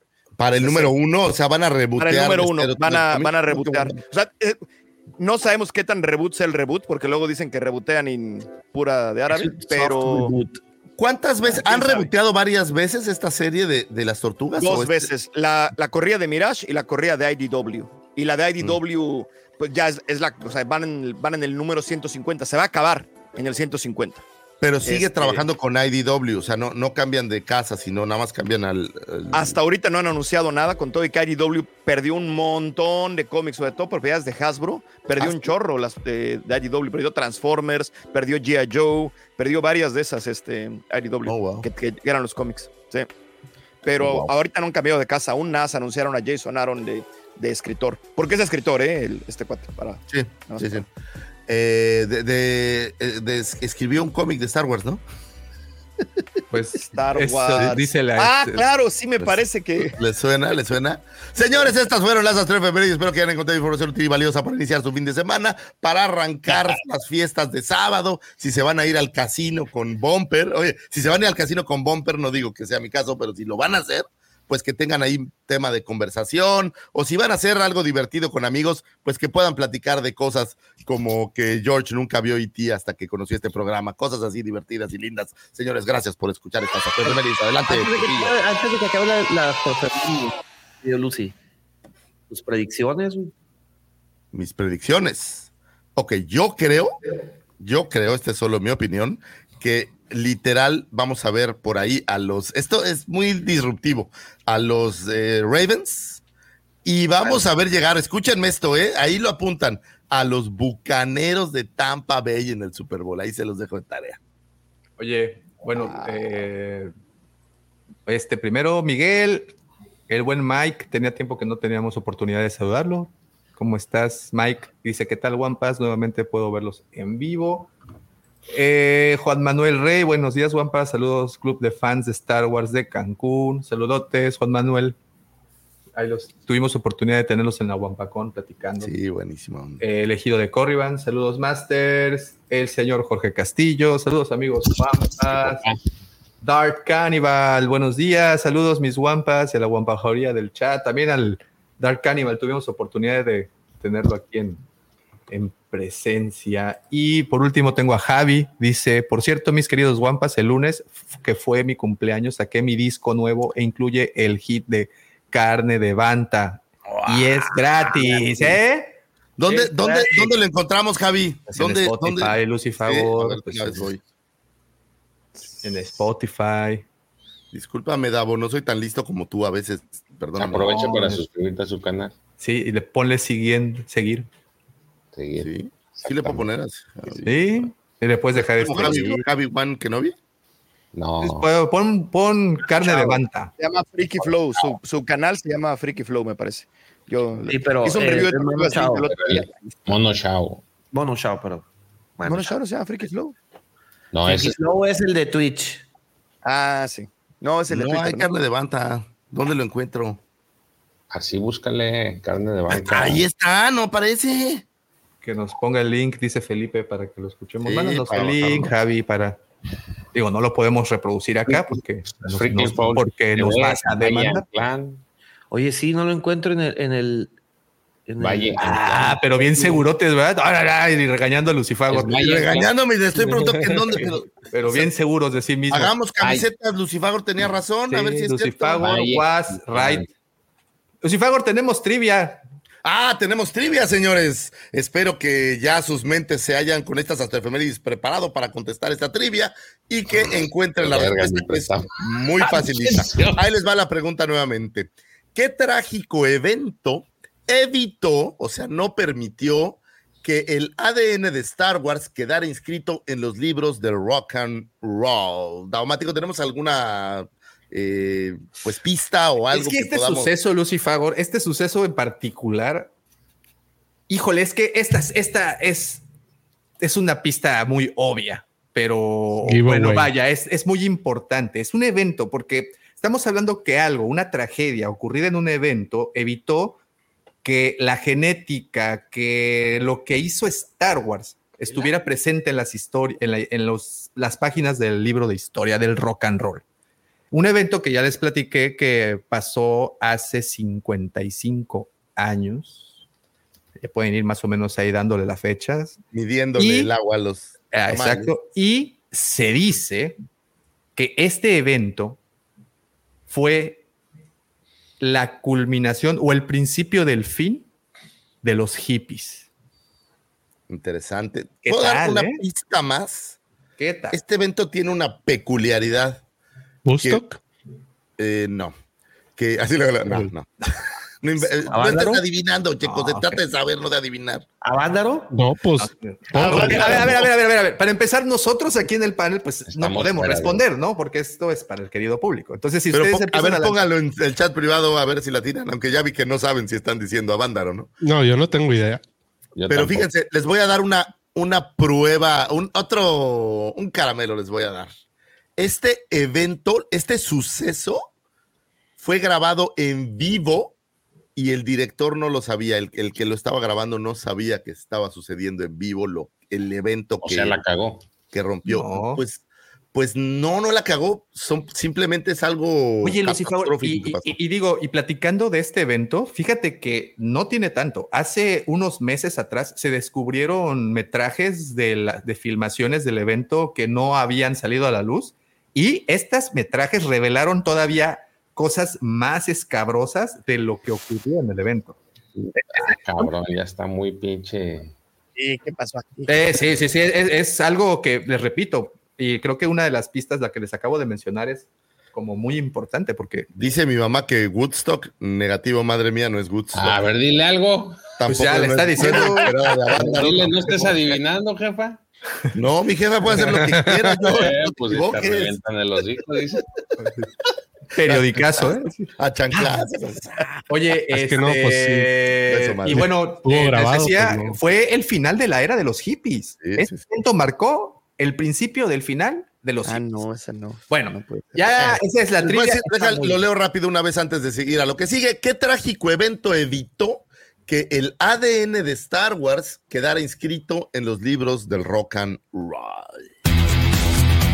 Ahora vienen las noticias con el buen George.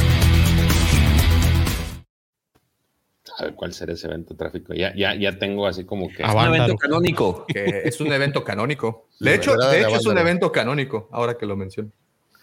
Bueno, vamos a empezar con las noticias en lo que siguen investigando. En- en- Pensé que iba a decir en lo que siguen inventando. No, lo que siguen investigando porque está interesante. Este, el señor fue Dave Filoni va a ser reconocido en los próximos premios Saturn. Dave Filoni, cuya habilidad narrativa ha ayudado a dar vida a Ahsoka, Mandalorian, Clone Wars y otras series, será honrado por los logros de su carrera en la animación y más allá eh, con el premio llamado George Park Memorial en los próximos Saturn Awards de este año. A palabra expresa del presidente de la Academia, Robert Holguín, y los productores de los Saturn Awards, eh, Bradley y Kevin Marcus, mencionan, el trabajo de Dave ha tenido un profundo impacto en la franquicia de Star Wars, insuflando nueva vida a nuevos personajes muy queridos y expandiendo el universo de formas emocionantes e inesperadas. Es un verdadero visionario en el mundo de la animación y la narración y nos sentimos realmente honrados de otorgarle este premio tan especial. Eh, Filoni comenzó a trabajar en Lucasfilm en el 2005 cuando fue seleccionado por George Lucas para ayudar a construir el estilo de animación de Lucasfilm y crear la primera serie de la compañía, eh, digamos que la serie en, este tipo de animación, Star Wars The Clone Wars. Y ya desde entonces, pues ha, sido creador, ha sido guionista, ha sido productor ejecutivo eh, y ahorita pues ya está como director. Entonces, eh, el premio Paul, George Paul, lleva su nombre así para, el acervo. Eh, lleva el nombre gracias al legendario cineasta y animador George Paul, eh, quien, pues, entre su acervo está La Guerra de los Mundos y La Máquina del Tiempo, y se concede en raras ocasiones a un cineasta que encarna el sentido de la maravilla, la imaginación y el dominio de lo fantástico en la narración cinematográfica. Entre los anteriores galardonados se encuentra la presidenta de Lucasfilm, Kathy Kennedy, este, algo más eh, también para el acervo.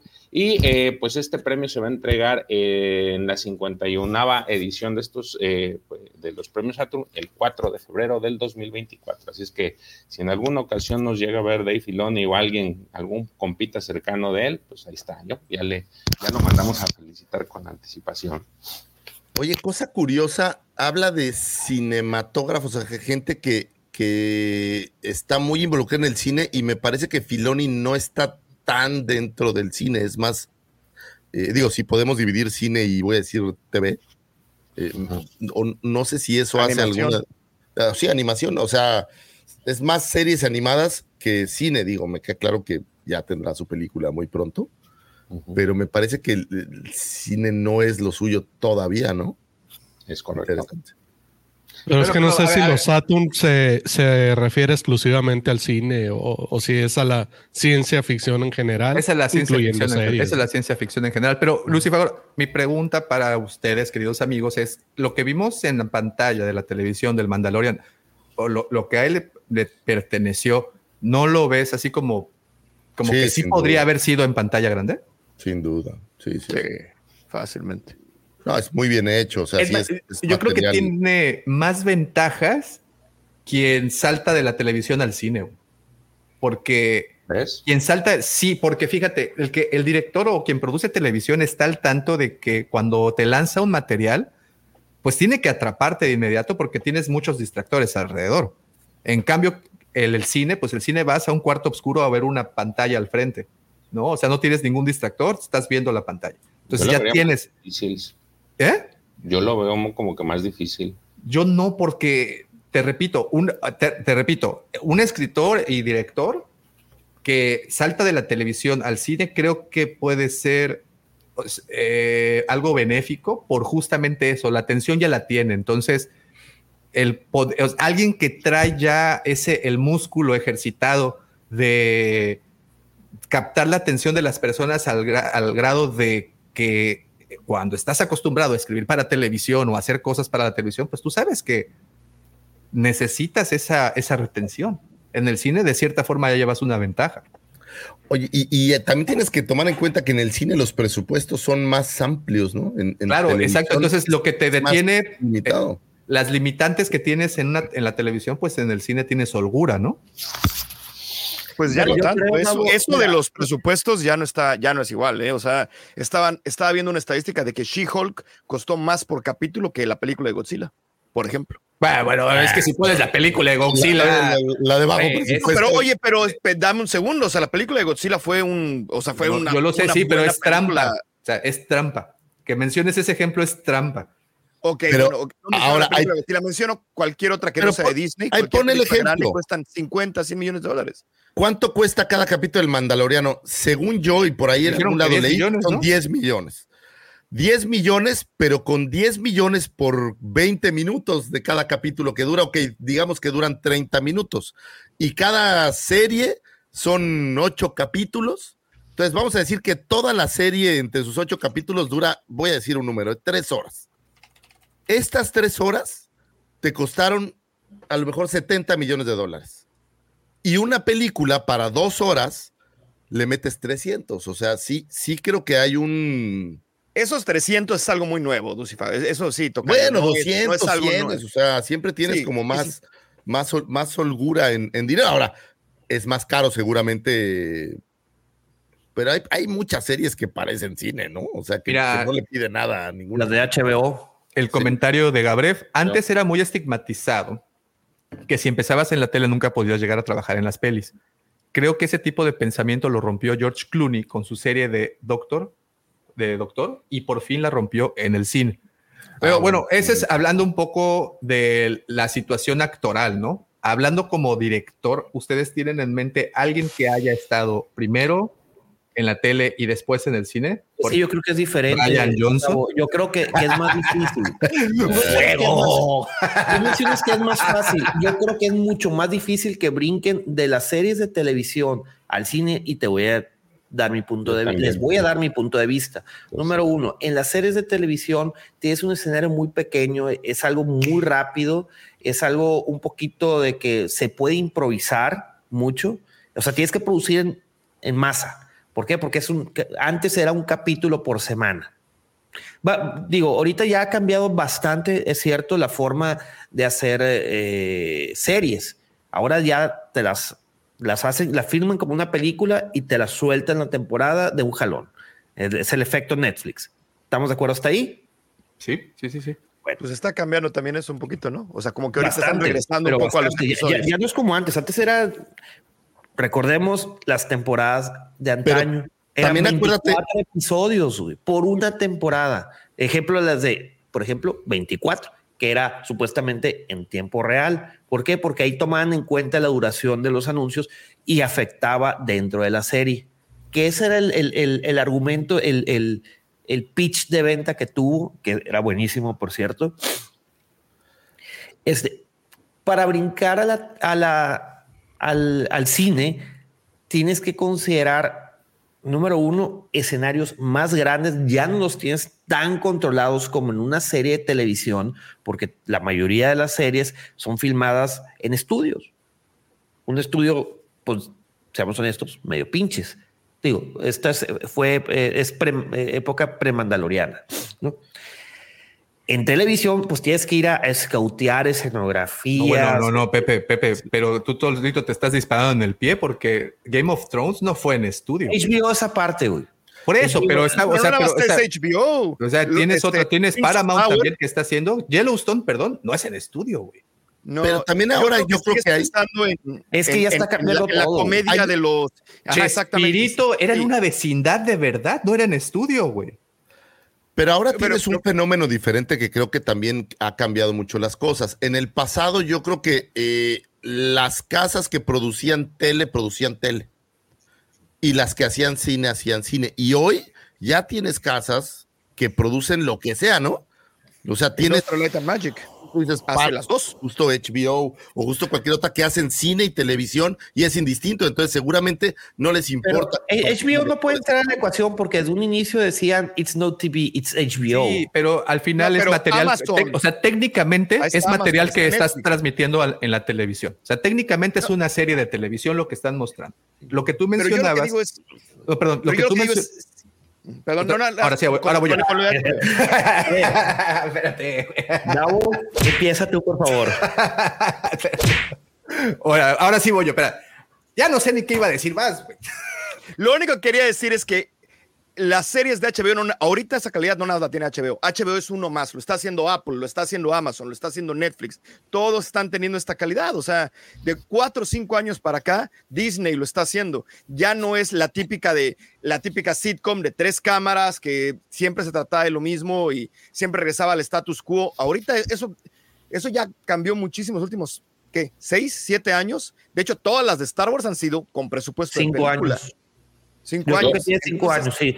¿Cuándo Sí, empezó o sea- Yellowstone? Hace cinco años. ¿Cuándo empezó Foundation? Cinco años. Cinco años. ¿Cuándo empezó? Una O sea, revolución Es que el juego está cambiando.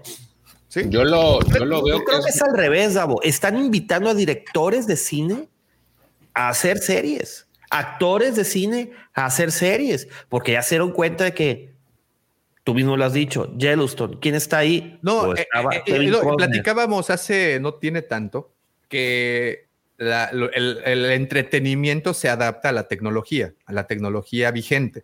Entonces, y que el entretenimiento ha sufrido modificaciones y crisis durante toda su historia. Y hablo de entretenimiento desde el teatro, se murió cuando regó el cine, el cine se medio murió cuando llegó la televisión, la radio se murió cuando llegó la televisión. Y el cine actualmente está en crisis, es lo que platicábamos, te repito, Sí. hace creo que dos programas, por ahora el streaming. O sea, ¿cuántas, ¿cuántos de nosotros lo decimos? Prefiero esperar a que salga en, en, en- cualquier plataforma en vez de ir a pagar el, eh, el boleto. Esa, esa, ese, perdón, perdón, ese es, ese es por un lado. Por otro lado, yo creo, y me lo mencionaba Max hace un momento en un comentario, hoy en día la tecnología va cambiando en función a las necesidades que se tienen para las producciones.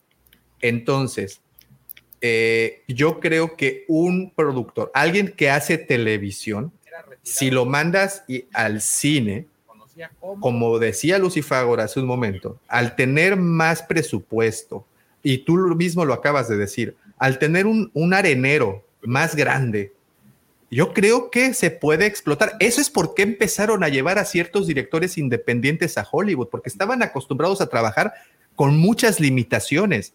Y entonces alguien, algún eh, eh, visionario en Hollywood dijo, a ver, güey, si este güey puede hacer esto con 10 pesos, quiero ver qué hace con 100. Entonces empezaron a ver directores que jalaron de la televisión a realizar cine y, y les ha ido bien. O sea, creo que sí es un lenguaje que se puede modificar y se puede y un uno de televisión lo puede entender. Pero te repito, hoy en día sí estoy convencido de que no importa. Ya cuentas con las herramientas y tecnología suficiente para hacer una producción que puedes proyectar sin broncas en una pantalla grande, pero también esa misma producción la puedes migrar a la pantalla chica. Pero sí creo que un director, alguien que esté acostumbrado a trabajar en televisión, sí creo que puede tenerla más fácil que un director de cine que está acostumbrado a trabajar con recursos pues amplios, no te voy a decir ilimitados, pero sí muy, muy holgados, y que lo mandan a la televisión con una, un, un tiempo menor. Si estás acostumbrado a trabajar con 90 o más minutos en tu producción y de repente te dicen tienes que contar esta microhistoria en 50 minutos, porque es lo que duran las, el promedio de longitud de una serie seria. No sé, eh, eh, Last of Us creo que era lo que duraba, Game of Thrones pues a veces se pasaba de la hora, pero pues es un formato muy pequeño. Y, y entonces en el cine pues tienes más amplitud, puedes expandirte más, puedes desplegar más ideas, a contrario de un formato más limitado como lo es la televisión, en donde vas a tener que estar constantemente luchando contra distractores externos a tu historia. Mira, yo, pero yo, deja, ah, da- dame un segundo. Yo creo que ha cambiado mucho. Yo creo que es más bien a la inversa. Yo creo que si agarras un director de serie, ¿por qué ha cambiado mucho? Número uno, HBO por antaño tenía un gran presupuesto, pero ¿por qué? Porque era de los pocos canales que era televisión de paga. Hasta ahí vamos bien, ¿verdad? Ahorita todas las casas tienen su streaming de paga. Está Paramount Plus, está, ¿qué otra? Disney. ¿Qué otra más puede entrar al juego? No, pues HBO, güey. Netflix. Bueno, mira. Netflix, es como contratar cable por, o sea, Netflix es como contratar cable, cablevisión, güey. O sea, no entra al, al- al juego. ¿Por qué? Porque Estás haciendo es- segmentaciones, un montón de segmentaciones. y Exacto. hablando de forma en general, güey. Vete a todas en la misma canasta, porque si no a todos les vas a poner un pero. O sea, porque también HBO tiene producciones muy caseras, güey. O sea, no, no todas son grandes, grandes producciones. De hecho, son las menos las grandes producciones que las pequeñas. Digo que tiene un, que un- Netflix, un buen, tiene un, demás. exacto. O sea, tiene un, un buen historial de series épicas, buenísimas, pero también hay muchas que pues pasaron sin pena ni gloria. La de este güey, el, el- el que es este, se me olvidó el nombre de este cantante. Eh, Juan que- Gabriel. Ah, de, No. de Weekend. ese, de la serie de Weekend, que, que creo que. y también tiene series, por cierto. ya sé, por eso. Este, pero bueno, de la serie del The Weeknd, la verdad pasó sin pena ni gloria y, y supuestamente tenía un buen reparto. ¿Saben qué creo yo? Que regresando al punto de la tecnología, antes eran medios completamente diferentes, se ocupaban cámaras diferentes, todo era diferente y ahorita está súper homogenizado. En el set donde firmas Mandalorian, puedes filmar una película de Star Wars, tienes el volume, tienes exactamente todo igual. O sea, ya, ya es lo mismo hacer una cosa que la otra, físicamente. ¿Y no, no consideran que el costo de hacerlas también sea homologado? O sea, homologado me refiero, esta cámara que antes era carísima para cine, a lo mejor ya no es tan cara y en televisión ya tienen acceso a utilizarla sin pagar tan, digo, y estoy hablando de la cámara, pero se me figura que, que hay mucha tecnología que ha sido más simple, más barata. Y, y entonces Piensa- hacer una, una serie de TV, puedes tener mucha tecnología que usas en el cine y darle Piensa en el mucho, formato. mucha en el ¿no? formato. El cine y la televisión tenían diferentes formatos. Claro. Ya no. Ya se homologó el, el- el- el formato. O sea, y eso tiene medianamente poco. Y hoy también lo que tienes que no podemos dejar de ver es cine hecho para casa, ¿no? O sea, tienes estas producciones de cine, pero que no salen en salas, sino que están hechas eh, justamente Pero para tu toda la casa. vida. Ayer estoy viendo, no, pero, pero a lo que me refiero es estas grandes producciones, no las de Hallmark, ¿no? Que antes veías estas producciones. Pero ayer estaba, son bonitas, güey, no mames, güey. No, no, no. igual, Hallmark- Soy el menos indicado para criticar. Yo no puedo criticar, pero a lo que me refiero es, ayer estaba viendo esta película eh, que se llama La Comunidad de la Nieve, que es esta reedición de, de De la- Alive. y, y- y uno, los paisajes, las cámaras, la fotografía es brutal, brutal, ¿no? Y, y te das cuenta como una película para televisión ya no es esta producción que se ve de bajo costo como solía ser en el pasado, ya sabes, ¿no? Producida para televisión por no sé quién y eran así súper chafitas. Y ahora tienes toda la magia y la tecnología y no hiciste una miniserie porque a lo mejor no necesitaste tanto tiempo, pero hiciste una película muy bien lograda y con toda la vista que si lo hubieran puesto en el cine, hubiera tenido todo lo que el cine requiere, ¿no? O sea, mi punto cuál es que, que ya es todo es homogéneo, o sea, la misma cámara, como dice el tocayo, la puedes usar para lo que quieras. Y entonces el, el estudio que hace cine también puede hacer televisión o también puede hacer cine para casa y no le cambia tanto la tecnología porque ya la tienen ahí, ¿no? O sea, esta misma cámara que ya use para una cosa, pues la puede usar para la otra y no, no se modifica. Eso creo que es un, un plus para que puedan saltar de un lado a otro, independientemente del tema de hacer los argumentos y demás, ¿no? Yo lo, yo lo No, y que además- es que es más difícil que salten de las series a las películas porque te lleva más tiempo. Tienes la bondad de que puedes extender en varios capítulos y te puede llevar más tiempo este, avanzar. O puedes cagarla en un capítulo y no pasa nada y encontrarla en el cine tienes mucho más corto el tiempo y ahí no te puedes dar el lujo de, de cometer errores a lo mejor de narrativa o de... eh, o- de- Yo, de yo estoy de acuerdo con George, por eso se me hace que es más Por- difícil. porque- échale, George, échale, tienes, George. tienes muy poco tiempo. O sea, eh, hablamos así muy específicamente de, de series, por ejemplo, que, que pueden durar una hora por capítulo y pues eso, eso esa es una desventaja que tienes en el a comparación del cine, ¿no? Entonces, llegar a un clímax en una película es, tiene que ser pues un momento importante para que la, la, película se desarrolle, pero lo tienes que hacer en poco tiempo o tienes que capturar la atención de, los, de, la persona que la ve en poco tiempo a comparación de las series.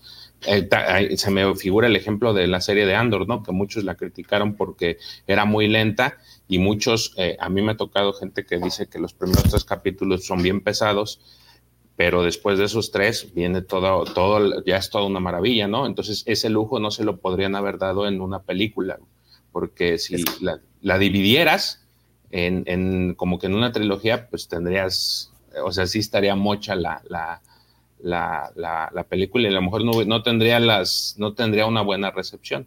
Ese es, creo yo, el, el para mí el punto de, de, del brinco. No tanto la tecnología. Ahora, no, pero no. tienes este ejemplo que por ahí alguien decía, a ver, Davomático, dime. Perdón, es que eh, en, ahora sí que un, uno de los temas más recurrentes que teníamos cuando platicábamos de series eran los capítulos hechos de para paja, uh -huh. en, donde, en donde tenías una del 100% de los capítulos que nos pasaban, vamos a pensar de 10 capítulos, al menos cuatro de ellos decíamos que eran paja.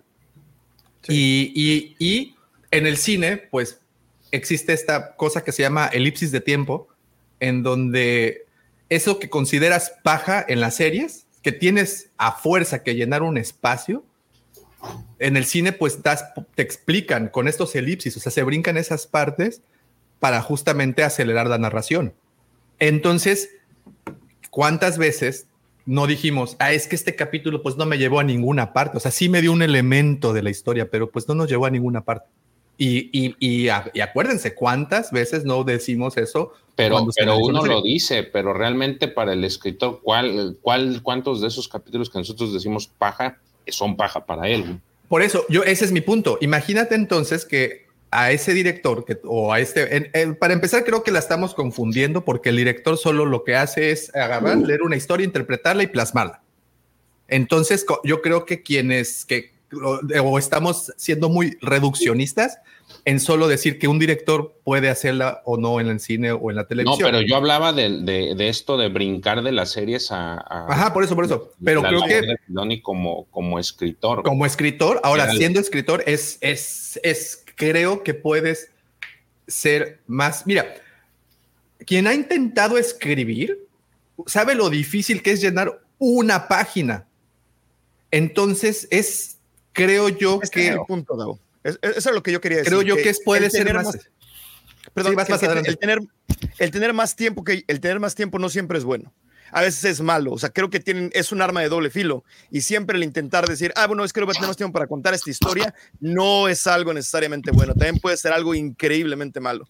Hay, hay historias que simplemente no se prestan para eso. El ejemplo perfecto es El Hobbit. Ve la película del Hobbit, le intentaron extender lo más que pudieron y terminaron ahí con... hicieron Sí, o sea, o sea, literal, agarraron como de tortilla y, y, extendieron todo lo que pudieron. Y eso, y, y, entonces yo creo que más bien, a lo mejor ahorita no hay fácil y no hay difícil, nada más simplemente hay gente que se encuentra mejor en un medio que en otro. O sea, Bryce Dallas Howard hace las dos, bueno, las tres, inclusive actúa.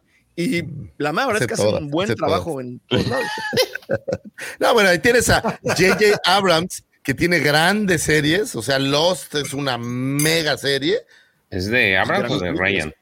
Eh, no, Lost, Lost es de, de, ah. Y tienes películas pues decentes. No tiene la mejor película del mundo porque creo que a Abrams le falta hacer una gran película todavía, pero tiene buenas películas, Super Star 8 Trek, por ahí. Star Trek, la primera me gustó. Es buena. Star Trek, la primera, la de buena. Digo, obviamente, eh, The Force Awakens, pues es una buena película, me parece que película? estuvo buena, digo, pero no me parece que sea la película del siglo, pero creo que tiene buenos materiales en ambos lados del camino. Ahora, creo que depende mucho también de, de lo que le gusta al, al, director. ¿Qué pasa con las series? Pues que es como un trabajo, se me figura más repetitivo, ¿no? Y en cambio una película es, ya, la acabé, se acabó, vámonos. Lo Oye, sigue. Tocayo, pero ¿qué pasa ahora que están trayendo diferentes a diferentes directores para una misma serie? De repente te, te, te, llenan cinco o seis. Entonces, muy probablemente los terminan tratando como una película al final del día, porque no es el mismo el que ve todo. Sí, muy interesante. Y ahora pasa también algo, no siempre notas la diferencia de un director a otro, ¿no? Sí hay veces que sí, pero hay, hay otras series en las que no cuenta te das, ¿no? O sea, eh, que, eh, entonces eso a mí me hace pensar que no siempre estos directores actúan con su libre albedrío, sino hay una línea muy clara de lo que puedes hacer y de lo que no puedes hacer y que ellos nada más van siguiendo los, los parámetros que les piden. Digo, porque ahora todas las series pues tienen el director invitado, tienen estas como pequeños guiños y ni cuenta te das a veces, ¿no? De que, Mm. de que hicieron algún salto ahí, entonces... Eso. Book of Boba Fett es la peor de esas. O sea, los capítulos de Bryce Dallas Howard fueron completamente una serie diferente. Fueron los de Mandalorian y, había- y- y antes tenías una serie de, de este Robert Rodríguez que tenía un feel completamente diferente. O sea, eso es en serio, o sea, literal se sentía como una serie diferente. Sí, pero por ejemplo en Mandalorian nunca sentí, al menos no me pasa a mí, sienta que salta de serie en serie si lo dirige alguien diferente. Mando es un es una línea de calidad similar, o sea, creo que eso es lo que lo hace también que sea un buen producto, que la, la calidad entre los directores no salta tanto, si bien ves el estilo, pero no se me hace que haya un, o sea, que sea disparejo, pues, ¿no? Entonces, quién sabe. Bueno, que Entonces, Sigamos. muchas felicidades a Filoni porque le van a dar su, su premio. Saturn. Y Muy bien. este, y pues vamos a pasar a, a una noticia que salió hace un par de días. Que no Qué es. bonito. Qué bonita, mi rey. Resulta ser que en internet se develó o salió a la luz el salario que va a recibir esta Daisy por su próxima película eh, de, pues, de Star Wars. Y este, pues sí, tiene una suma importante eh, de lo que va a ganar. Este. ¿Alcanza para el cine? En la, en la película, la, la futura película. Para, de el VIP, sí. Al VIP se alcanzará No con lo que gane. tuyo, dos- no pa'l tuyo. 12.5 millones de dólares es lo que según Hasta, informan. hasta- hasta con hot dog. 2.5 millones de dólares. Ajá. Ay, no es tanto. Digo, luego ¿Dos o doce? 40. ¿Eh? 12. 12. No, 2.5, perdón, 2.5 millones de ¿Dos? dólares. Sí, Ah, no es mucho, pero se le, mucha gente en internet, si ustedes siguen sobre Yo creo que es la fianza. Es el triple de lo que gana Brock Purdy casi. Ey, de hecho, es este el- Sí, la- la polémica se vino en internet porque unos decían, ay, que es mucho y que la chingada, y otros que les es poco con relación a todo el hate que se va a llevar, un chingo de cosas. Entonces, ella supuestamente va a ganar 2.5 millones de dólares. Esto lo eh, salió en el podcast de Hot Mic, este que hemos, eh, pues donde siempre salen cosas interesantes. Eh, pero pues sí tuvo un incremento sustancial porque según informes pues ella ganaba 200 mil y 300 mil en las, en las películas de The Force Awakens, o sea fue en creciendo. Este, 200 mil por The Force Awakens. Qué Sí, güey. Entonces ahorita sí ya tuvo una, un, este, este crecimiento, pero pues no está dentro de los que ganan. Hay varios que leyeron Ah. 12.5 Lo acabo de buscar, dice 12.5. Sí, es ¿eh? que yo, yo había visto Sí. 12.5 igual. Yo también había visto Aquí lo 12.5. apunté, 12.5 millones. No es tanto eh, de- en, en cuanto... Ajá, como no, ya duelen. No, no, ya es otra cosa. Yo no los traigo en la cartera a veces, la verdad. no ¿eh? es, o sea, pero ahí les va Nunca los he visto juntos. Margot Robbie No. recibió por Barbie los veré. 2.5 millones de dólares. ¿Cuánto? ¿Cuánto? 12.5 millones de dólares. O sea, Por- sí, ah, bueno. para. O sea, ya es lo que ganan ahorita los actores, ya eso. La verdad es que no estoy. Hay, hay, eh, pues hay una métrica, mira, cuál. por ejemplo, Ana, Ana Taylor Joy se va a llevar en Furiosa 1.8 millones, Jamie Lee Curtis por Halloween Ends 3.5, Emily Bloom 4 millones, Gal Gadot 5 por Dead of Nilo, Emily Bloom fue por Oppenheimer, Jennifer López por Marry Me 8.5, Lady Gaga por Joker 10 millones, Millie Bobby Brown por Enola Holmes 10 millones, Zendaya por Challengers 10 millones, Sandra Bullock por The Lost City, 10 millones, Margot Robbie 12.5 y Daisy Riddle 12.5. Pero ojo, yo creo que tiene también mucho que ver este costo con el público que vas a traer a la cinta, ¿no? O sea, si estás hablando de una cinta en la que el actor no jala tanta gente, pues cambia, es, eh, busca cuánto le pagan o cuánto se lleva por película. eh, a lo mejor este mm, de Misión Imposible, se me fue el nombre, qué horror. Tom Cruise. Eh, Tom Cruise. Y es más, él es parte de la producción, o sea, él gana de hacer toda la película, pero él No, es, bueno, un es que imán él, de él- él se inscribe, a- él es este doble, el director, Pero escritor. Ese es mi punto. actor. El costo que, que le pagan a la gente, a estos actores, también debe de estar muy relacionado con la expectativa de ingreso que vas a tener. O sea, hay actores que son Ah, el actoras de la película. Bueno, yo creo que claro. Yo creo que esa parte de Lucifer la, la- la cierran en un en, en contrato diciendo el porcentaje de las ganancias va para tanto o lo dividen porque mira aquí sería bueno vamos a investigar eso cómo funcionan esos contratos porque debe de ser un un dinero pagado por tu chamba y debe ser un segundo dinero pagado por las regalías porque al final están usando tu imagen. Pero quién sabe si, si no. Pero da- tiene que estar en el contrato, no siempre está Por así. eso y yo creo que por eso fue parte era parte de la bronca de la huelga que hubo, ¿no? Sí, pero mira, punto y aparte de eso, lo que está diciendo el tocayo es muy cierto. O sea, si tú agarras, no sé, a Bruce Willis, sabes que la gente va a ir a ver una película de Bruce es, Willis. eh, porque se llama Star System, o sea, porque ese es el, ese es el, el- el- el Ahora, sistema, ¿no? Daisy Ridley tiene eso, Daisy Ridley tiene, tiene. Pues lo- mira, yo les Sandra quiero decir, yo les, la última película de Sandra no Bullock. sé si vieron Daisy La Ridley- hija del rey del pantano, yo la vi la semana pasada Sí. y me gustó. A ti Y, siempre y te ha mira que gustado, Gabo. sí, pues es que güey, ver a Daisy Ridley enlodada es una cosa maravillosa. No, pero bueno, no, no, no, no pasó eso.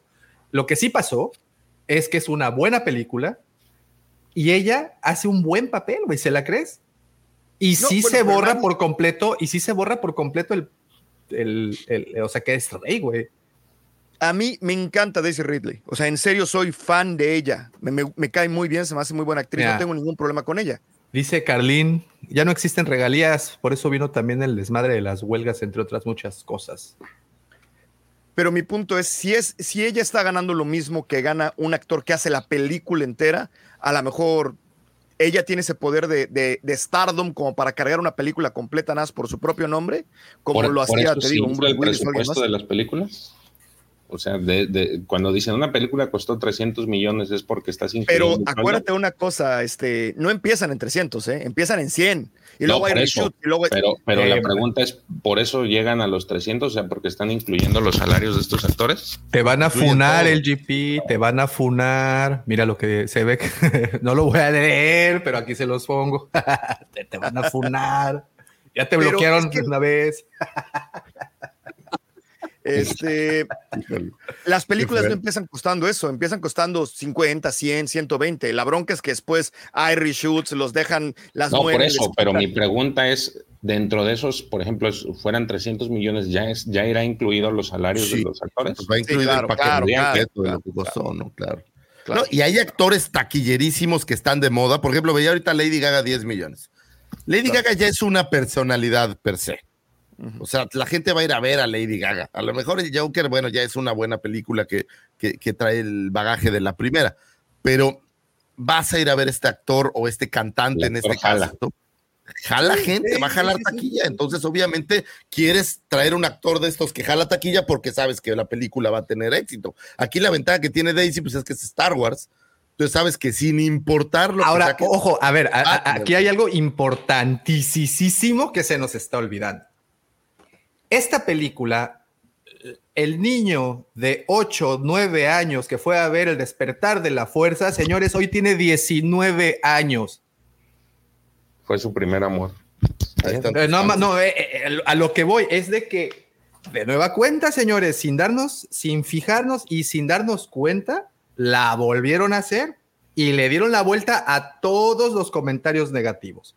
Porque Daisy Ridley, quien actuó en la película que fui a ver cuando tenía 10 años, fue mi heroína. A pesar de que mi papá estaba bien enojado porque decía que ese no era su Star Wars. Y yo por llevarle la contraria a mi papá le dije que sí me gustaba y quiero disfrazarme de, de Kylo Ren o una niña, mi hija de, de, de- esta morra. Esa persona de 10 años, este 2024, señores, tiene, ¿cuántos creen? 20 años. Y entonces ven a Daisy Ridley ya con cierta nostalgia. Puede ser. Correcto. Ahí se acaba, ahí se Furia. acaba, ahí se acaba el argumento de todos los haters. Bye.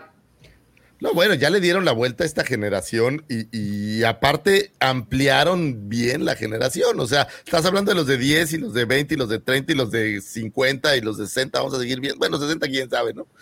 Pero los vamos a seguir viendo y, y, y, y aunque nos quejemos de, ay, como otra película de Rey, de, de, de Rey, vamos a estar en el cine pagando un boleto y viendo esta película. Pero, pero, Yo pero bueno, estoy muy o sea, emocionado por la película de lejos Rey. lejos, Yo lejos quiero de Rey, nosotros, yo quiero más de Rey. lejos de nosotros, viejos raboverdes, lejos hay. No generalices. sí, bueno, sí, ¿verdad? Bueno, Pepe no entra en eso. no, no, yo sé, ya Pepe es una blanca palomita virginal. Civilizado. Es una blanca paloma virginal. Eso es lo- esa es la imagen de Pepe. Así. Bueno, entonces, Baja de las escaleras. a Dios entonces. Daisy va a ganar 12.5 y la vamos a ver cuando salga la película. Claro que la vamos a ver. Probablemente. Entonces, George, pues traíamos más notas, pero pues la neta es de que sí nos emocionamos un poquito. Oye, los Emmys, Andor estuvo nominado a ocho premios Emmys, no ganó ninguno. Sí, No pues, ganó fue la ninguno. única por, eso, por no hablamos de eso. Por eso no hablamos de eso. No, quién le está- importan los Emmys? ¿A quién le importan los perdedores? A nadie. No, pero no nominaron a ninguna otra, nada más Andor fue la única. Y hubo mucho Star Wars en este año. Sí, ni A mí lo, que me llamó la atención es que ya ves cuando pasan estas de, de los actores fallecidos, no salió este el actor de, de Bailen Scott. Ray Stevenson. Ray Ray Stevenson no salió. A lo mejor no Eh, murió. eh, y es más, Por, salir. por pura casualidad fue la única parte de los Emmys que vi y no salió. Me llamó la atención. Oye, eso. pero en los semis lo pasan o en los Oscar nada más. En HBO están. No, no, no, no, me refiero a eso de, la, de los actores finados. también sí, lo por, cer- cerraron con Matthew Perry. güey. Oh, oigan, que empecé a leer la biografía de Matthew Perry. Bueno, eh, vamos con el tema principal. Digo, ya nos emocionamos un poquito con las noticias. Dos noticias, dos noticias, nos aventamos casi una hora. Pero es que estaba buena la de Dave Filoni. Sí, bueno.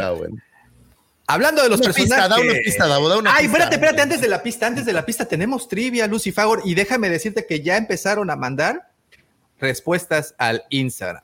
Entonces, trivia, Lucy Fagor. Ahí les va. ¿Qué trágico evento evitó que el ADN de Star Wars quedara inscrito en los libros del rock and roll? Les voy a dar una pista. La muerte de más, Jones. Por no dejar. Está relacionado con un grupo muy conocido de, voy a decir, Música motociclistas popular. Ah. en los Estados Unidos. Así, te lo dejo. Y, y- y bueno, y parte Iba a de, decir la muerte de, de John Lennon, pero ya me no, que parte de ese Ah, gran, güey, 55 gran- años, no gran tragedia, parte de esa gran tragedia, eh, la generaron, lo generó eso que acaba de mencionar Lucy Fagos. O sea, fue algo, fue, es un tema muy, muy sensible, de hecho, eso que acaba de mencionar Lucy Fagos. Este club de, de- de gente, de motociclistas que estuvo involucrado en, en este evento. ¿Fue en el del concierto ese de los Rolling Stones? No.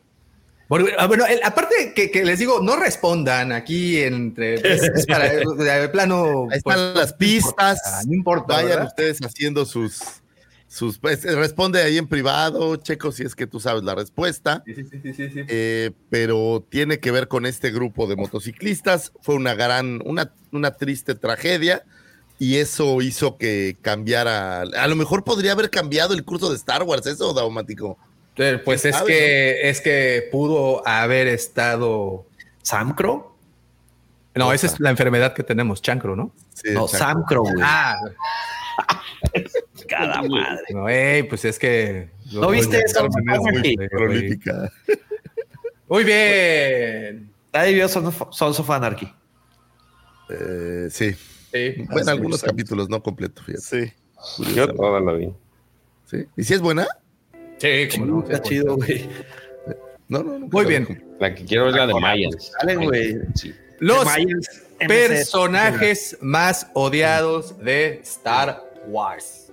Y empiezo con este que pues para muchos no actualmente lo consideran uno de los personajes más queridos de toda la saga. Pues no, señores, en su momento C-3PO fue un personaje sumamente no popular, para no decir la otra. ¿Cómo la Y ven? curiosamente es el personaje que ha cruzado toda la saga completita. ¿No? Sí. ¿Estás, estás de Con acuerdo? ¿no? ¿Eh? ¿Quién? Sí. Él y Artu, ¿no? Bueno, Artu en, en The Force Pero, Awakens, pero el actor Kenny Baker pues ya no era el mismo. creo que no aparece. No, pero además Pero Artu no sale, Artu no sale en el episodio 1. Eh, sí, sí sale. En Sí. Phantom Menace, Claro, pues ahí es cuando lo conocemos. Sí, claro. Es- va y repara heroicamente Sí, la nave de la reina. Ay, claro. Y le claro, dan su baño de aceite. Sí, sí, Sí, sí. le ¿Sí dan- has visto Star Wars? Sí, No, pero. Y Lo dijo, Lucifago en la estremeri, en la. ¿Sale Rogue One? Sale en Sale Rogue. en Rogue One. No, no, en Rogue One no sale. En Rogue no sale. No, en, por ejemplo, en el Sí. episodio Sí, salen al 7. final. ¿Y sale? ¿Sale? ¿Hace un cameo? Sí, salen todos. Al final de la película. Ah, bueno, claro, ¿verdad? Ah, después de lo de Vader, claro. ¿En claro, Yavin? claro, claro. Davo, ¿sí viste Star Wars? Este, no, pero en el episodio 7 no sale. ¿Quién? No, en The Force Awakens Y no sale, sale. claro que sí sale, Sí, sale. sale. Está, este, acuérdate que está dormido y luego Sí, lo despiertan y es el que pone el mapa de Luke Skywalker. Oh, Pero según mira, al inicio del otro, ¿no? opiniones Pero no sé. incendiarias. Sí, Personaje menos querido. Dice el pato que Ahsoka no la soporta. Así de, ¡ah! Patito, te queríamos tanto, Patito, y Ahora los escucho. dice. No, pero, pero en cierta forma tiene razón. Así empezó odiado. Sí. era, era Sí, odiada. sí, sí empezó era- Es correcto. Si a algunos no se les quitó el odio. Ya algunos. No, bueno, es que el- la forma de ser de, de la versión original en Clone Wars es medio nefasta, ¿no? Así, esta niña malcriada. Pues bueno, Tripio en su momento sí era nefasto, ¿no? en su momento ha sido nefasto siempre. O sea, pero es el tiempo quien le dio la. O sea, que creó Callito y como que ya nos encariñamos. Es como ese familiar que te cae gordo, pero pues es familiar. ¿Sabes qué tiene? Curiosamente, en, en el 9 es donde más, más conecté ahí con el humor de Tripio y, y que a lo mejor no lo generó tanto él, sino su, su entorno. Por No, ejemplo, de en el- que en el traduce 9 esto y traduce esto, ¿no? Pues mis circuitos está prohibido traducirlo y que y Paul le dice, la única vez que necesitamos que hables y no puedes hablar. Es, es una joya eso. güey. Pero en el, en el 9 tratan de redimirlo, ¿no? O sea, en el 9 esto de vamos a borrarle el- el- la memoria y, y, ah, este estoy viendo por una última vez a mis amigos. Es como. Ah, no, como, bueno, eso ya es otro ya. Rediman a, a No, yo me C-3PO. refiero al humor, al humor en en particular de que es muy de Citripio, ¿no? Pero, Sí, pero- su papel era ser odiado. O sea, e- e- era que, que Sí. Han Solo le gritara. O sea, sí, e- era, era como el punching back de- de- del elenco general, ¿no? O sea, Aparte, estaba sí. particularmente hecho para eso.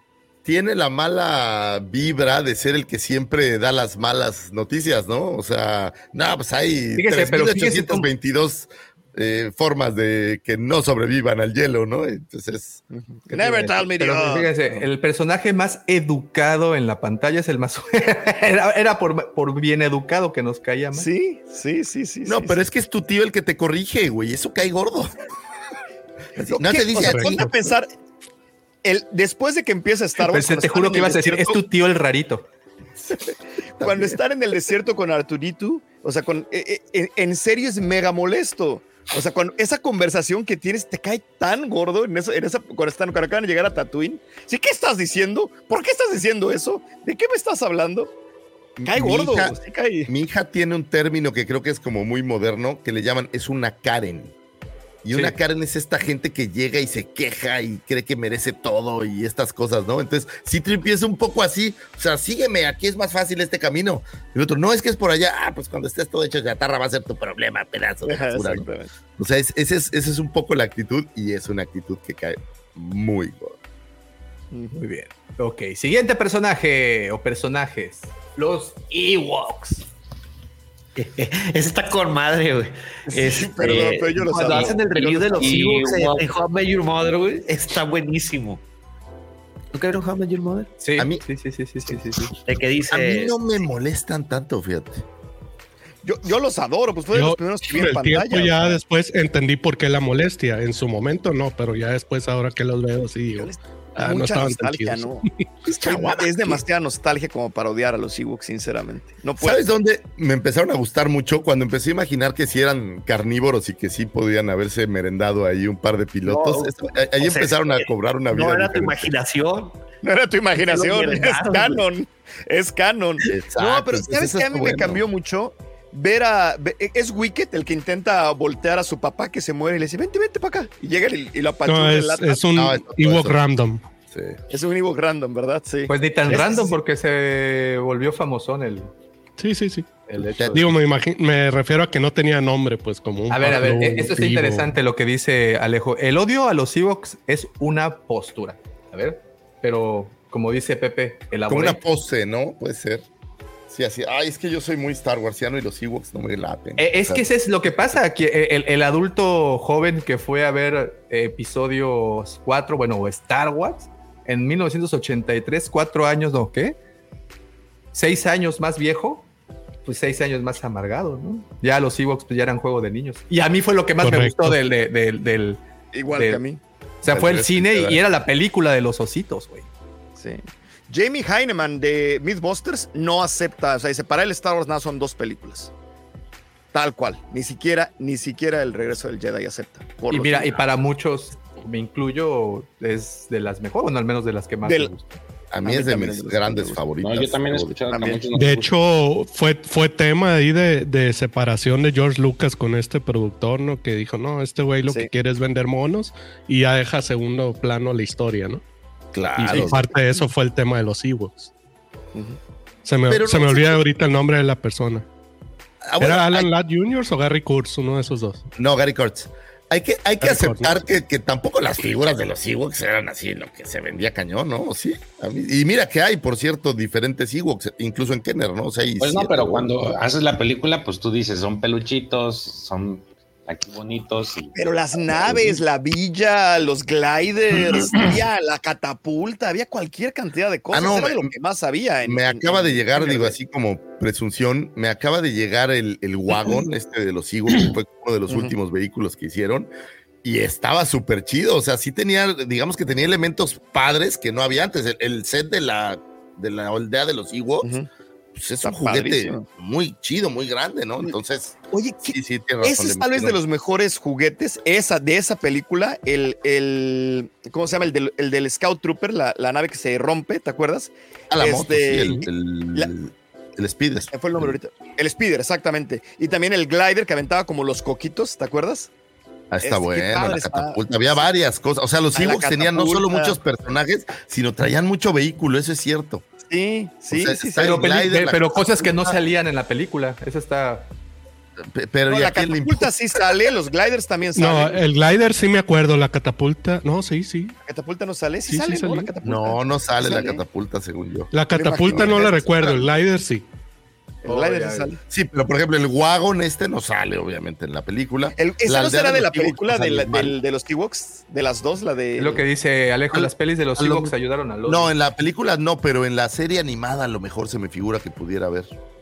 no lo sé. recuerdo. Bueno, Pero ojo, Sí. no es de las figuras de la serie animada, es, es de las Claro, figuras es de de la película. y bueno, y con el tiempo, el tiempo hizo que nos engañáramos con ellos, ¿no? Sí, son. Es, que es lo que tú dices, Davo. Yo lo vi de niños. O sea, con esta película serio yo tenía cinco años. O sea, yo no entendía qué estaba pasando. Lo único que me acuerdo es literalmente de los ositos Las y de que tocaban el tambor con el. Tocaban el los tambor con los cascos. cascos de los. Y que, y que se El querían efecto- comer literalmente a. ajá.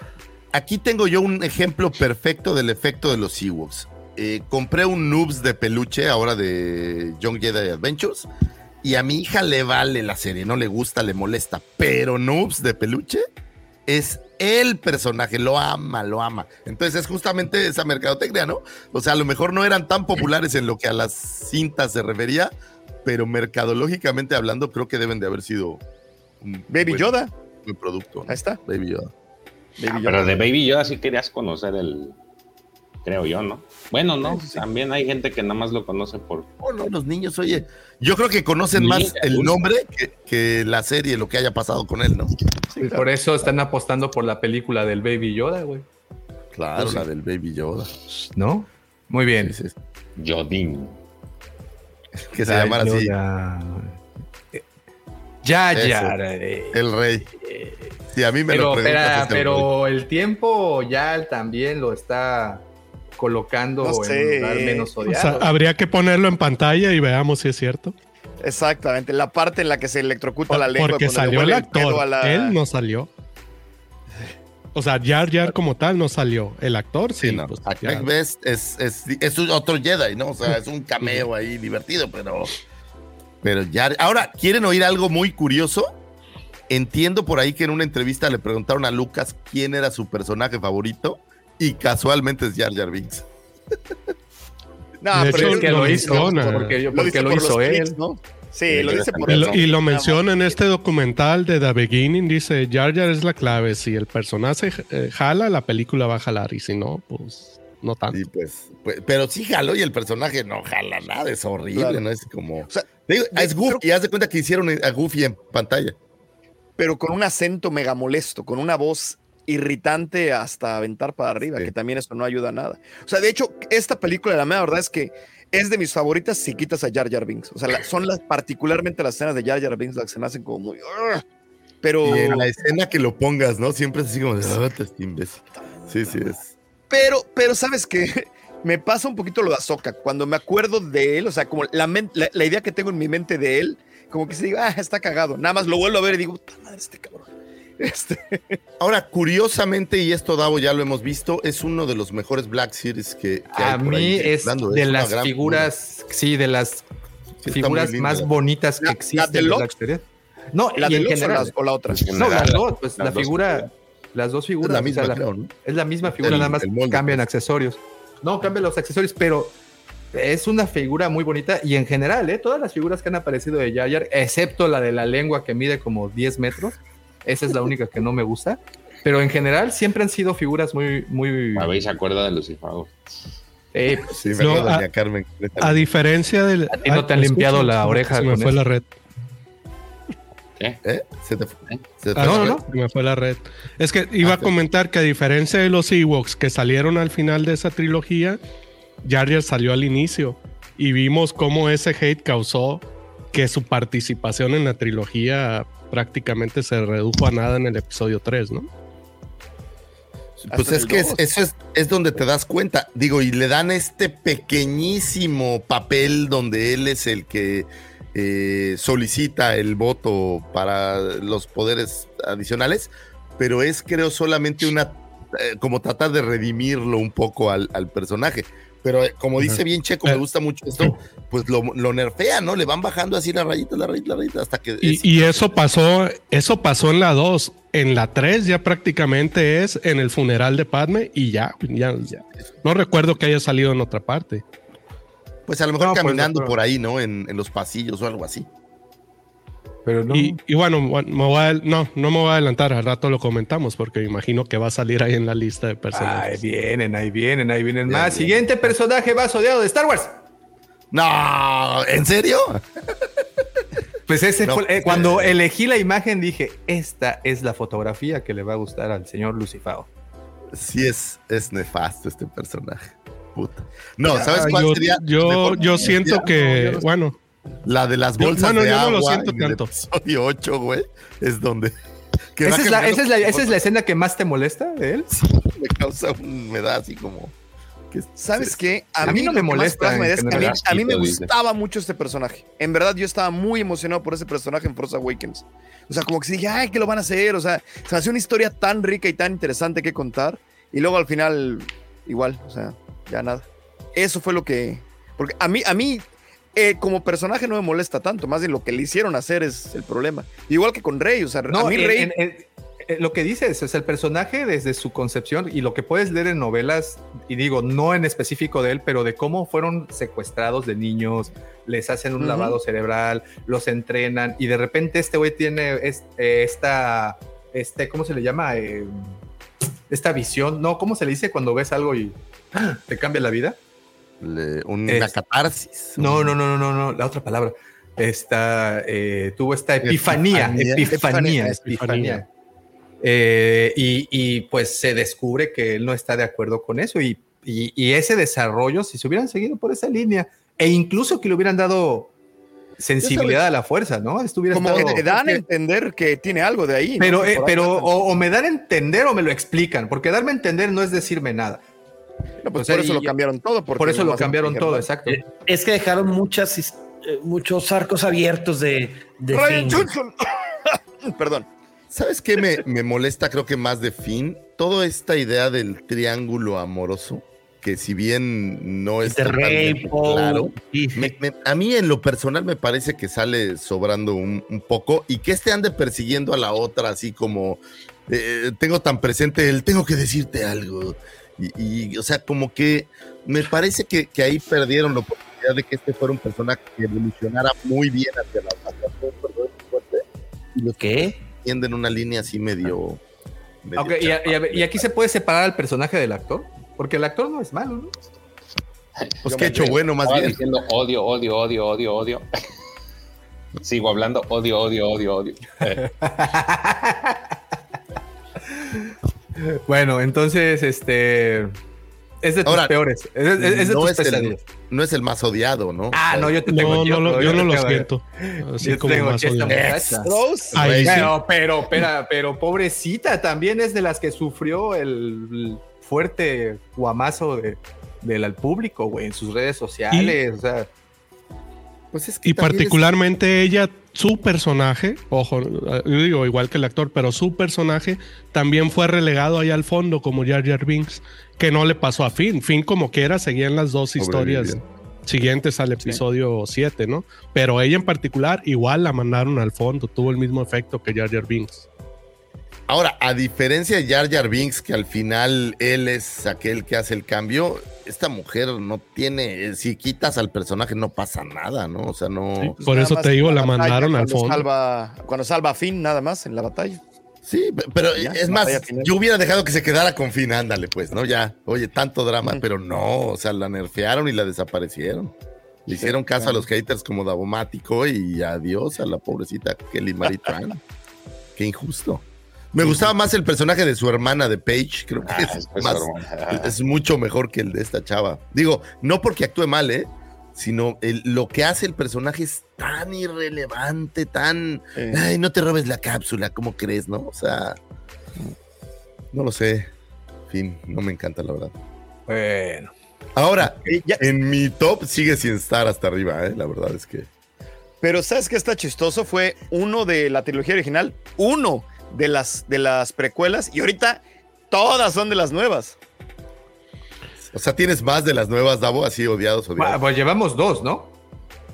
Sí, ¿no? Dos- ah, no, también fueron los Ewoks, fueron los Ewoks. Ajá, Los. Ewoks y Tripio y nada más una de las precuelas. De las, sí, de las. Pero me extrañó eso de las precuelas. Digo, yo siento que en, en ¿Había cierta más? medida el Anakin niño Anakin- tuvo ahí su.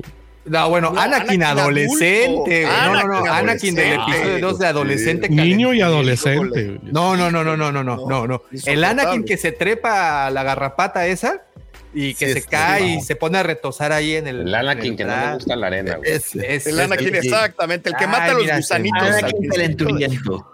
El Anakin Sí. adolescente me estallo los Anakin y la hierba se movía, se movía y se movía. El, el- el de no le he visto en 10 años y todas las noches le dedico. Pero ahí sí Le dedico una. Es que Ah, Oye, güey, en tengo una foto de Padme para esas frías noches en el espacio. en su cuarto.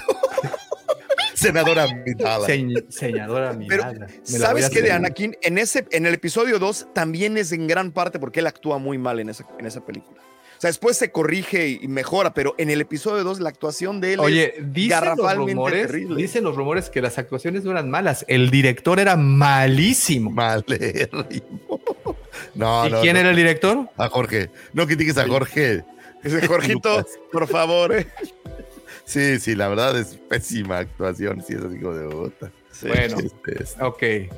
Siguiente ¿Sabes? personaje. A ver, vamos, no, no, vamos. no, no, no, adelante, de- dime, dime. Me, me sirve. No, no, es- estoy, estoy dudando si de algunos otros materiales vas a traer a alguien porque sí. Ah, claro, verdad. aquí hay de todo, Lucifer. También Aquí algunos hay otros. de todo, pásele, porque estamos al 2 por A 1 ver, suéltale, Siguiente suéltale, personaje. No, ¿Cómo se llaman estos güeyes? El El Bombardier. Bombardier. El bombardier. y- El bombardier, güey. Ahora, ellos tienen una ventaja sobre todos los demás. ¿Cuál es? Tienen menos tiempo en pantalla que todos los demás y son Sí. peores que todos los demás. Y ese capítulo cierra bien. A todo uno se le olvida que ese capítulo termina con, con la pelea de Axe Woods y Boca, y Boca Tan. Claro, Por lo menos al final, como que de el tan capítulo malos, de regresa. tan, de tan feos que hicieron el, el capítulo, a nadie le interesa la pelea, güey. Es más, ni se acuerdan. Ni se Nadie se acuerda de esa Está pelea. por encima todo el pedorrero que hicieron con Sí. estos dos, sobre todo con la duquesa, güey. No, no, la duquesa es una cosa. Oye, y antes Lo agarre de perro a- ese episodio lo borraron del mapa, ya es de que la duquesa tuvo pedos ahí. No, Ah, pero no le han hecho nada y ahí está, y no se ha dicho nada. Nada más fue al inicio y ahorita has escuchado algo. No, pues, no, arregló no, como perro. No, pero güey, hubiera sido el eh, este Jack Black el que Ah, no, se lo en ese funan, lado güey. y puta, bien funado, Este funadísimo. capítulo se me figura así como de que están en una cena un día ahí los cuates y dicen, oye, güey, si me invitas a tu, a tu serie, sí, güey, te voy a conseguir un papel. Dale mañana, güey. Vamos a ver qué te hace. Ahí, ahí Cáele, improvisamos algo. cáele.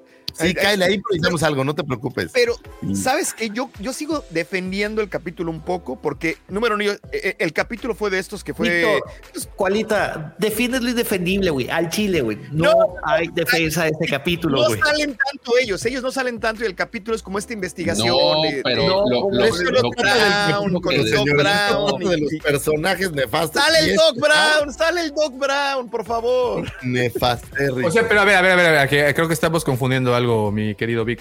Es, es el capítulo es una cosa, el título es Los personajes. Ah, claro, muy buen punto. Ok. Entonces, estos personajes. Ok, sí, no, no, perdón, quítamelos de enfrente que no los ocupo. Bueno, y, y- y otro que no puse. El otro que no puse del Mandalorian fue el Scout Trooper que estaba dándole unos coscorrones a Grogu. Ah, pero Estuvo bien. no, no. Güey, ese recibió algo de odio. Pero bueno, ok, ok, ok. Siguiente personaje. Eh, ¿Cómo se llama? Ese- ¡Pablo Hidalgo! Pablo Él no es Hidalgo, un personaje. ex líder No es un del personaje. Group, señores. Ese no es un odiado, personaje, es un personajazo. Personajazo, güey. Es un Oye, pusiste las, las cosas más odiadas de Star Wars, Pablo Hidalgo y de la Jedi al fondo, güey. Sí, sí, Pinche combinación macabra, güey. Qué combinación tan de terror que va- No, no se fijó, si no lo borra Davomático. Y La Ryan Johnson tomó la foto. Hubiera sido perfecto, la trifecta o así. Ryan Johnson en selfie con Pablo Hidalgo, güey. Ahora, el problema que tiene Pablo Hidalgo pues, es que le tiró al fandom, ¿no? Entonces, Es que es el, fandom es, el fandom no perdona, o sea, el fandom es, es, es, es rudo. implacable, güey. Y no, Implacable. no aguantó vara. Group, vamos. Otra vez, Pero bla, ¿creen bla, que- odio, odio, bla, bla, odio, odio, bla. Muy bien, muy bien, muy bien. Siguiente personaje. Ryan Johnson. No creí, oigan, voy a, voy a reconocerle a Davomático porque no creí que tuviera el valor de poner a Lucifago, Ryan Johnson. soy necio, pero no sordo. ¿Ok? Eres un dios Davomático, sí, Ryan Johnson es uno de los más odiados. Este, San Sí. Ryan Johnson. Ese, ese sí se merece el infierno. Ah, a ver, vengan, échense. Viene. Manos le van a faltar, señores. que se vaya a hacer, ce- que oye, que se vaya a hacer cebollas de cristal a otro lado, y ya sabes, ¿no? Con esa carita de inocencia, güey. Sí, Con con esa esa carita de inocencia de- Ey, güey. ¿Qué pasa? Ey, ey. Quémelo, No, dice- dice Ryan. Johnson, hizo- seguro fue culpa de Ryan Johnson, güey. Y en leña verde, por favor, para que arda por un rato. No, hombre, no critiquen a Ryan Johnson solo por ser el ¿Sabes peor qué? director que Star Wars ha visto. O sea, no es su culpa. No, pero además, al- creo que el gran problema de, de- de- de esa película es el guion. La dirección como tal tiene cosas muy rescatables, pero el guion es el que no tiene perdón. O sea, el guion sí está terrible. Cometen varios pecados, creo yo, y entre ellos es hacer a Fasma una basura. Así hacerlo al lado a Fasma, decir, ah, Ah, ya, ya era basura antes. ya era basura antes, pero, sí- pero pues tenías chance de hacer algo padre con Fasma, ¿no? O sea, vuélvelo una montaña, como la montaña, hazle así algo padre, que digas, ah, qué chido. Este personaje, y no, No, lo de Snoke, lo de Snoke no tiene, no, no, tiene que es perdón, o sea. nefasto, o sea, así de ya, ya, ya, ya lo mató, ah, ya, esta es la última película, no, es que no era el malo, ¿cómo que no era el malo? sí, Y sobre todo que él no iba a escribir la película que seguía, o sea, llegó así, en serio le valió gorro. Le vale- Oye, ¿sabes el- qué? Hizo cosas para asegurarse que lo que él hiciera no pudiera continuar a ningún lado, ¿no? O sea, que fuera un dead end. Así, yo ¿Crees que hay cosas que me Algo- atacan en la noche y es ver a Luke Skywalker tomando leche de la ubre de la ballena marina. es, eso me perturba por las noches, ¿sabes? Así, ¿Crees y- que tenía no algo en solo contra de J.J. Abrams? Que se le agarró- así. Ay, pues qué poco aguantas. Cada cosa que puso Oye, J.J. hablando de. Luke Skywalker, espérame, hablando de Luke Skywalker, qué buen papel hace Mark Hamill en la caída de la casa Usher, güey. Ah, ¿No está bien. Se lo recomiendo. personaje. Y qué serie tan, tan, maravillosa. La verdad sí. está muy buena. Me gustó muchísimo. Papá, Escudos, porque todas las adaptaciones de solo esa, de esa historia están niños. buenas. no, no, Sí, no. Skywalker quiere decir que sea para mí, niños, no, no lo es. No, no, está, está, está muy buena. Está, es qué buena serie, by the way. Pero bueno, Ryan Johnson, pues, ¿qué les puedo decir? Es un director decir? proclamado grande, aunque no tiene, creo que, tantas películas en su, en su haber. Eh, creo que le hace falta más palmarés para. Fíjate lo que te voy a decir porque te quiero, Davo. Para juzgarlo, creo que le hace falta un palmarés más amplio de cine.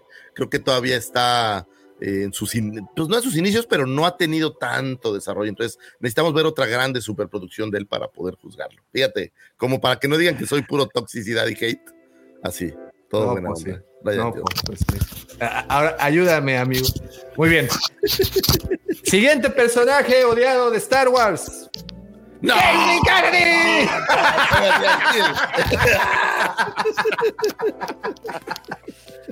Que cabe mencionar que a todos los personajes que hemos pasado aquí en pantalla, a mí no me caen mal, al contrario, se me hacen muy buenos personajes, pero bueno, Sí, pero tú eres como un le dije al señor, güey, o sea, como lo- exacto, es como le dije al señor Lucifago, yo puedo ser un negado y terco de lo peor, pero no soy sordo y escucho lo que dicen las personas.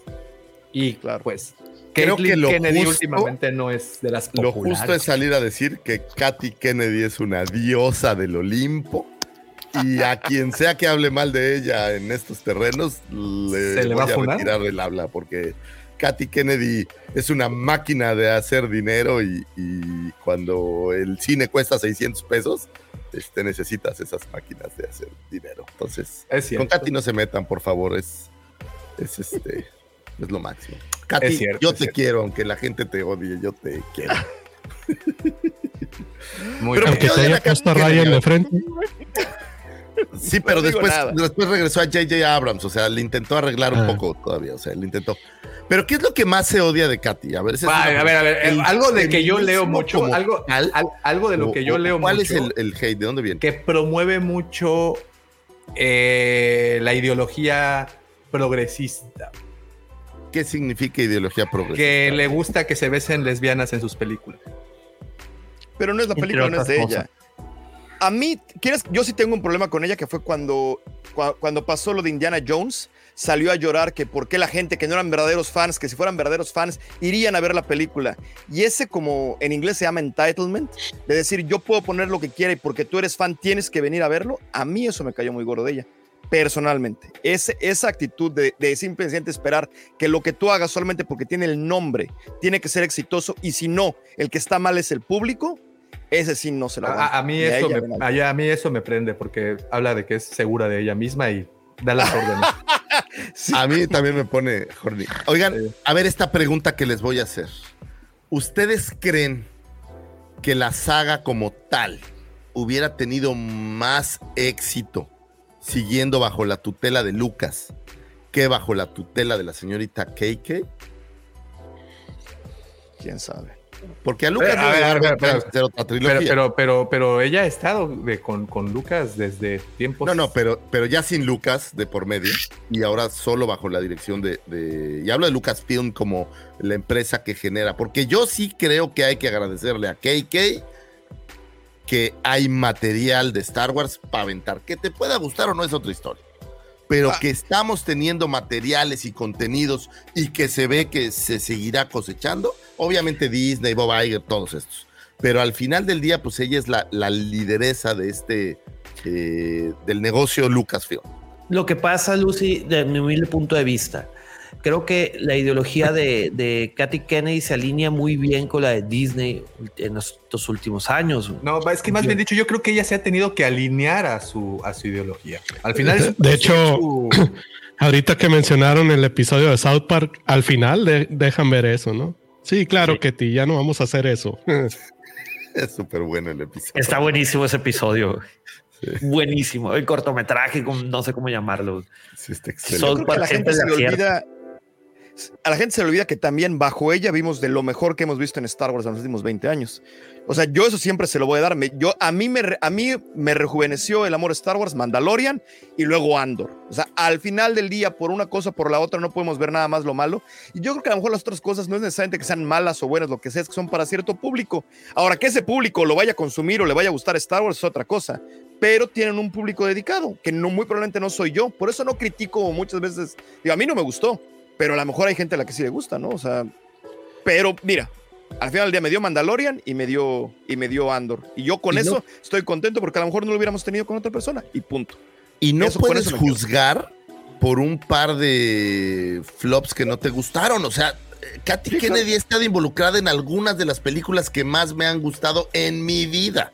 No estoy hablando de Star Wars nada más. Hay cientos de películas que, bueno, cientos, pero hay muchas películas que ella ha estado involucrada y que estuvo involucrada en, en épocas donde íbamos mucho al cine y han sido grandes clásicos hoy en día, ¿no? Entonces, por ejemplo, E.T., que yo sé que George le gusta mucho y que la vio, entonces ella estaba por ahí involucrada o en Pero citas. era, eh, ahí en ese momento era- ella era productora, ¿no? Sí, ahorita ya es la directora de- ejecutiva y la puta madre. güey. Pero ahí está. Entonces ya es diferente su rol, Lucifer. Que haya estado involucrada como productora es un rol muy diferente a que muevas ya todo el pandero. güey. No, está bien, pero no, no le quita el hecho de que estuvo No, en no, no, esas no producciones, demeritamos, O sea, ojo, que, no que su. ADN está ahí como la trivia de hoy. Ah, no, Subió ¿sabes qué? poder, Para mí, Es como Party, creo güey. que- Sube el poder y ya se va al sur todo, güey. ¿Sabes qué? Pero Creo que creo- nosotros confundimos un poco su función en Disney. Y ese es el problema. Para mí siempre ha sido el problema que muchos hemos confundido lo que ella realmente hace ahí. Porque se nos olvida, como han mencionado tantas veces, que tiene patrones y que ella se tiene que acoplar a sus patrones. Al final recibe un sueldo eso muy es dar bueno. maromas, que eso es también dar maromas. También tiene que tener cierta responsabilidad. O sea, O sea, tiene... no, o sea, lo que pasó. No, lo que eh, pasó espérate, yo tengo el siguiente personaje más odiado entonces. Les voy a decir el siguiente personaje más odiado entonces. Mickey Mouse. Ay, no, no, te metas. No, no, no. Creí escuchar que tenemos un problema. ¿Qué? Ese no es el Oye, el episodio donde sale con los Tan, Jonas tan. Así va a sonar, güey. Abres tu puerta, güey, en la noche cuando llegas a tu casa a las 12 de la noche, se suena así. ah, y de repente al fondo, güey, va a sonar tan, tan, tan, tararararán, tan, tan, tan, tararara. Como se ve que no. A ver, pero espera, espera, espera. Tómale, güey. Te voy a enseñar la Mickey Mouse herramienta. ¡Oh, chorus! Pero no siento que sea tan odiado. O sea, a ver, a ver, a- a- encuesta rápida, a ver, somos Es el más odiado de ¿Alguien todos, de aquí odia a Mickey? No, güey, al chile no, güey. No, porque está, bueno, güey. ojo, ojo, Pepe, porque eh, tú todavía estás un poco intoxicado con su magia. Acabas de ir hace unos, unas poquitas semanas. aún, aún no se da el primer Oye, deja que te güey. llegue la cuenta de la tarjeta y lo vas ahora a... Espérate que te llegue el primer corte, güey. Ahí ya no vas a decir, ahí sí te va a decir, ¿qué tal, amiguito? Llegué a cobrarte. Demuéstrale churros, amiguito. ¿No tienes dinero? ¡Oh, churros! ¡Oh, churros! Háblale al romano de American.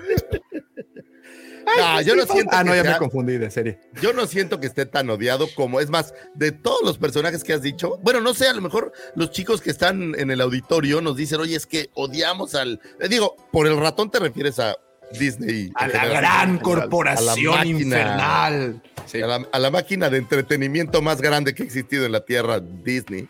A la máquina de Pero chorizos, diría el Esto realmente es de Star Wars. Esto es una corporación que hace un montón de cosas Pues y que es- es odiada por muchas es su otras dueño. cosas. además. No, ya sé, pero también, pero mi punto pero- es, el hate no viene nada más de Star Wars, viene de un montón de lugares diferentes. O sea, se la ha pasado haciendo amigos el ratón.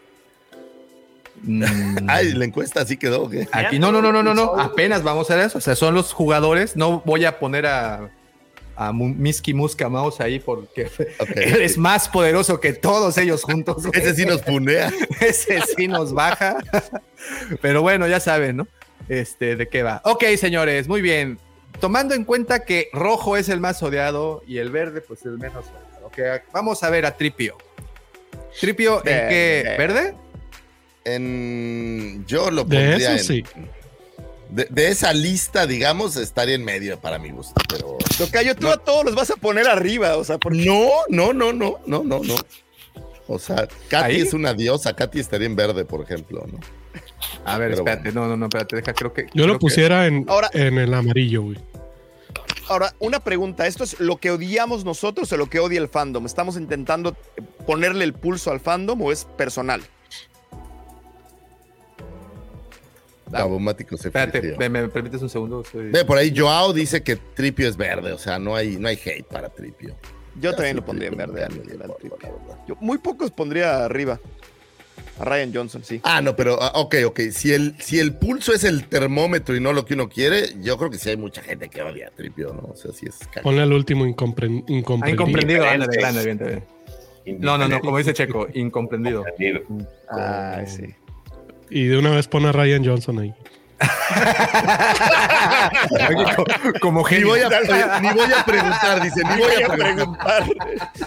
Y, y mándale un besito. Oye, Ryan, dice sí. Gabriel que faltó George Lucas, hasta hay un documental que la Interesante, gente ¿eh? lo odia, pero es el creador, apuesta. entonces, este, He's the exenta, ¿no?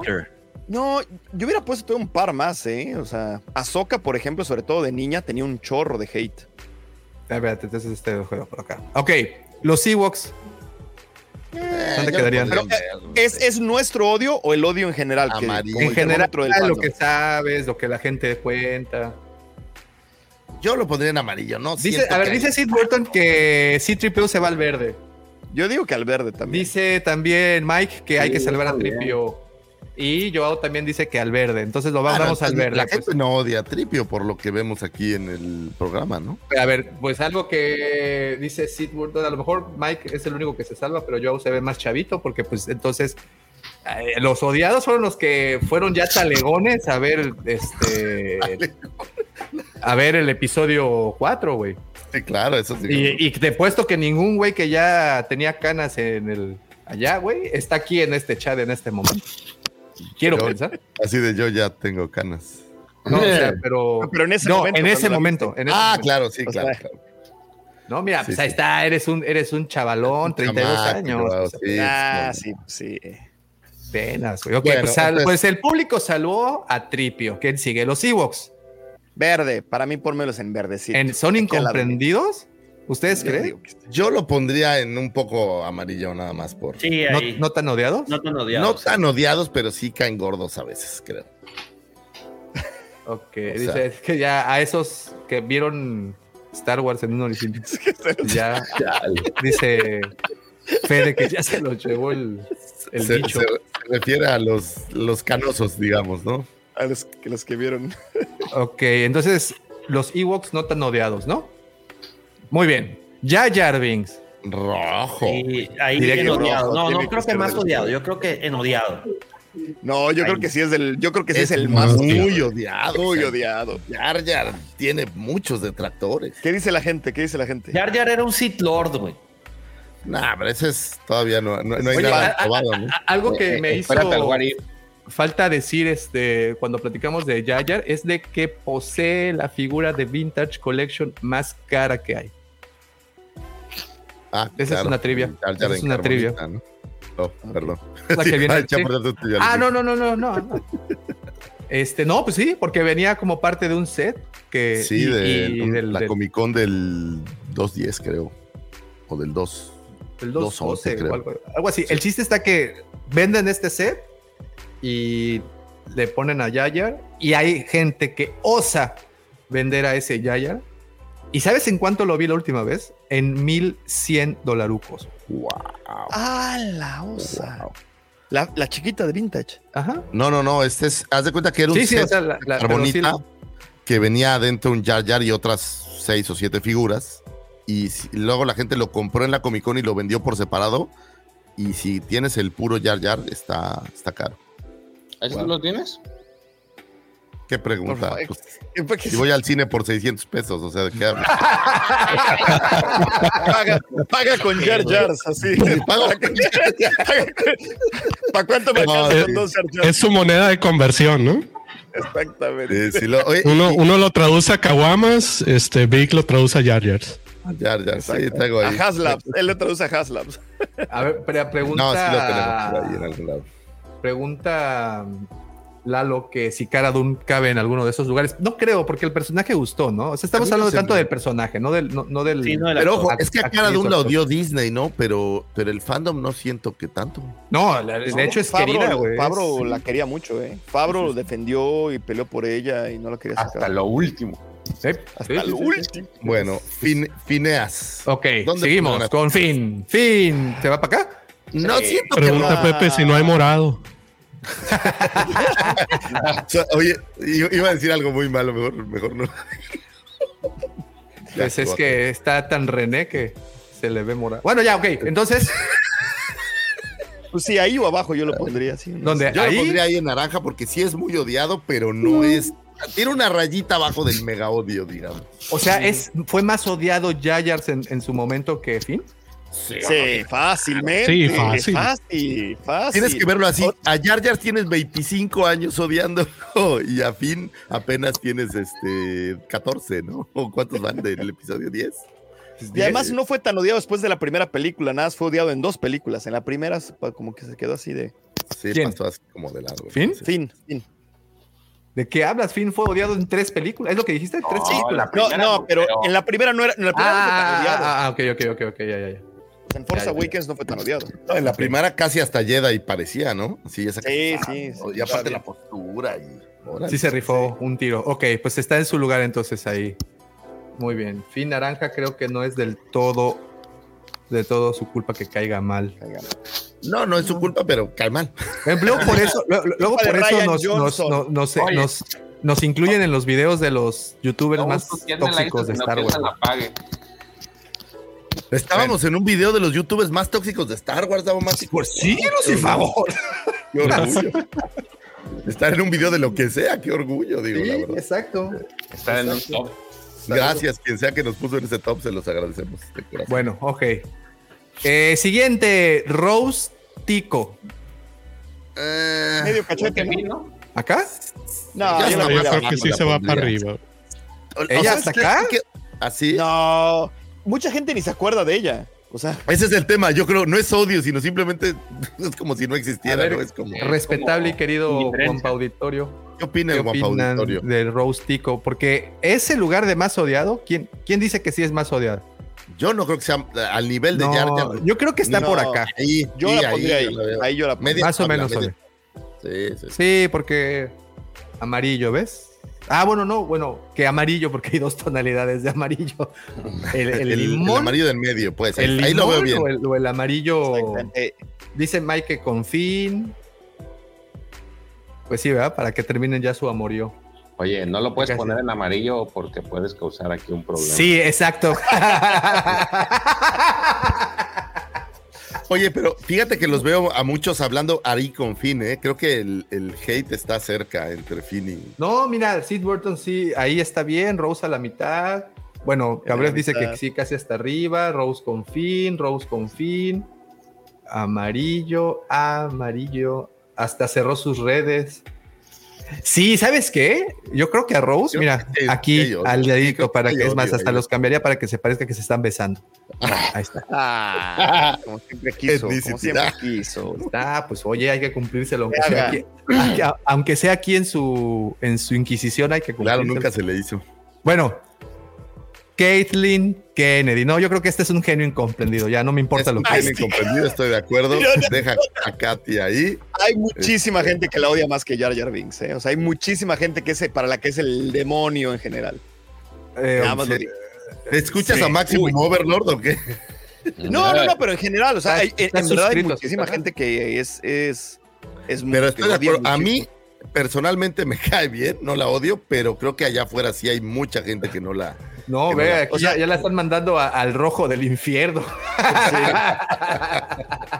El Davos le salió shipper. el. Sí, pues.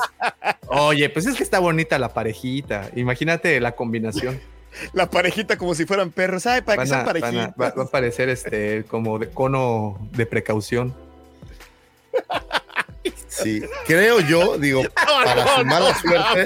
¡Vamos! Qué bueno que no lo escucharon, señor. Qué bueno que esto pasó de noche. Creo que Katy tiene que estar más arriba, Daumático. Dice hasta abajo, dictadura Davo. Ok, entonces ¿dónde la pongo, pues? ¿En dónde quieren que la ponga? ¿Dónde creen que es justo que la coloque? En mi corazón, dice. Acá, acá. Ay, en el Cora. No, ya en serio. es bien ¿dónde- difícil. Ajá. No, yo creo que sí estaría como más odiado, ¿no? Sí, hay mucha gente que. Sí, sí, hay mucha- ¿Sí? Muchísima gente la odia. Muchísima, claro. sí, sí, sí, sí. Híjole, que a- al final no se olviden los- de tomar de tomarle una screenshot al, al resultado, ¿eh? Bueno, ok, nos quedan dos, porque ya también nos- no nos queda tiempo. Pablo Hidalgo. Hasta El mero 90% arriba, güey. de la gente no se acuerda de quién es. Es otra cosa muy importante. Sí, no es. Yo ni topo ese güey, ¿no? No, bueno, lo yo- pondría- yo- obviamente todos aquí lo topamos, pero, pero si le preguntas a cualquier persona normal, Sí, una rayita abajo lo pondría, porque ese solo es de los fans. Normal. muy, muy fans, la gente normal.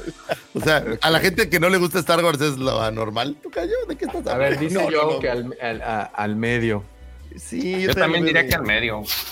Sí, no, sea, es, sí dijo no es tan importante. O sea, no vale que la gente lo odie hasta arriba. Ese es el punto. Solo es No cambió la trayectoria de Star Wars como, como Jar Jar Binks y como Caitlyn Kennedy. Para bien o para mal, Tocayo, para bien o para mal, nomás digo ya. Ándale. Está bien. O sea, es irrelevante. Co ni o. Es lo único que tengo que decirles. Co ni o. Ok. Y por último. Obvio, hasta arriba. Acá, ¿qué te pasa?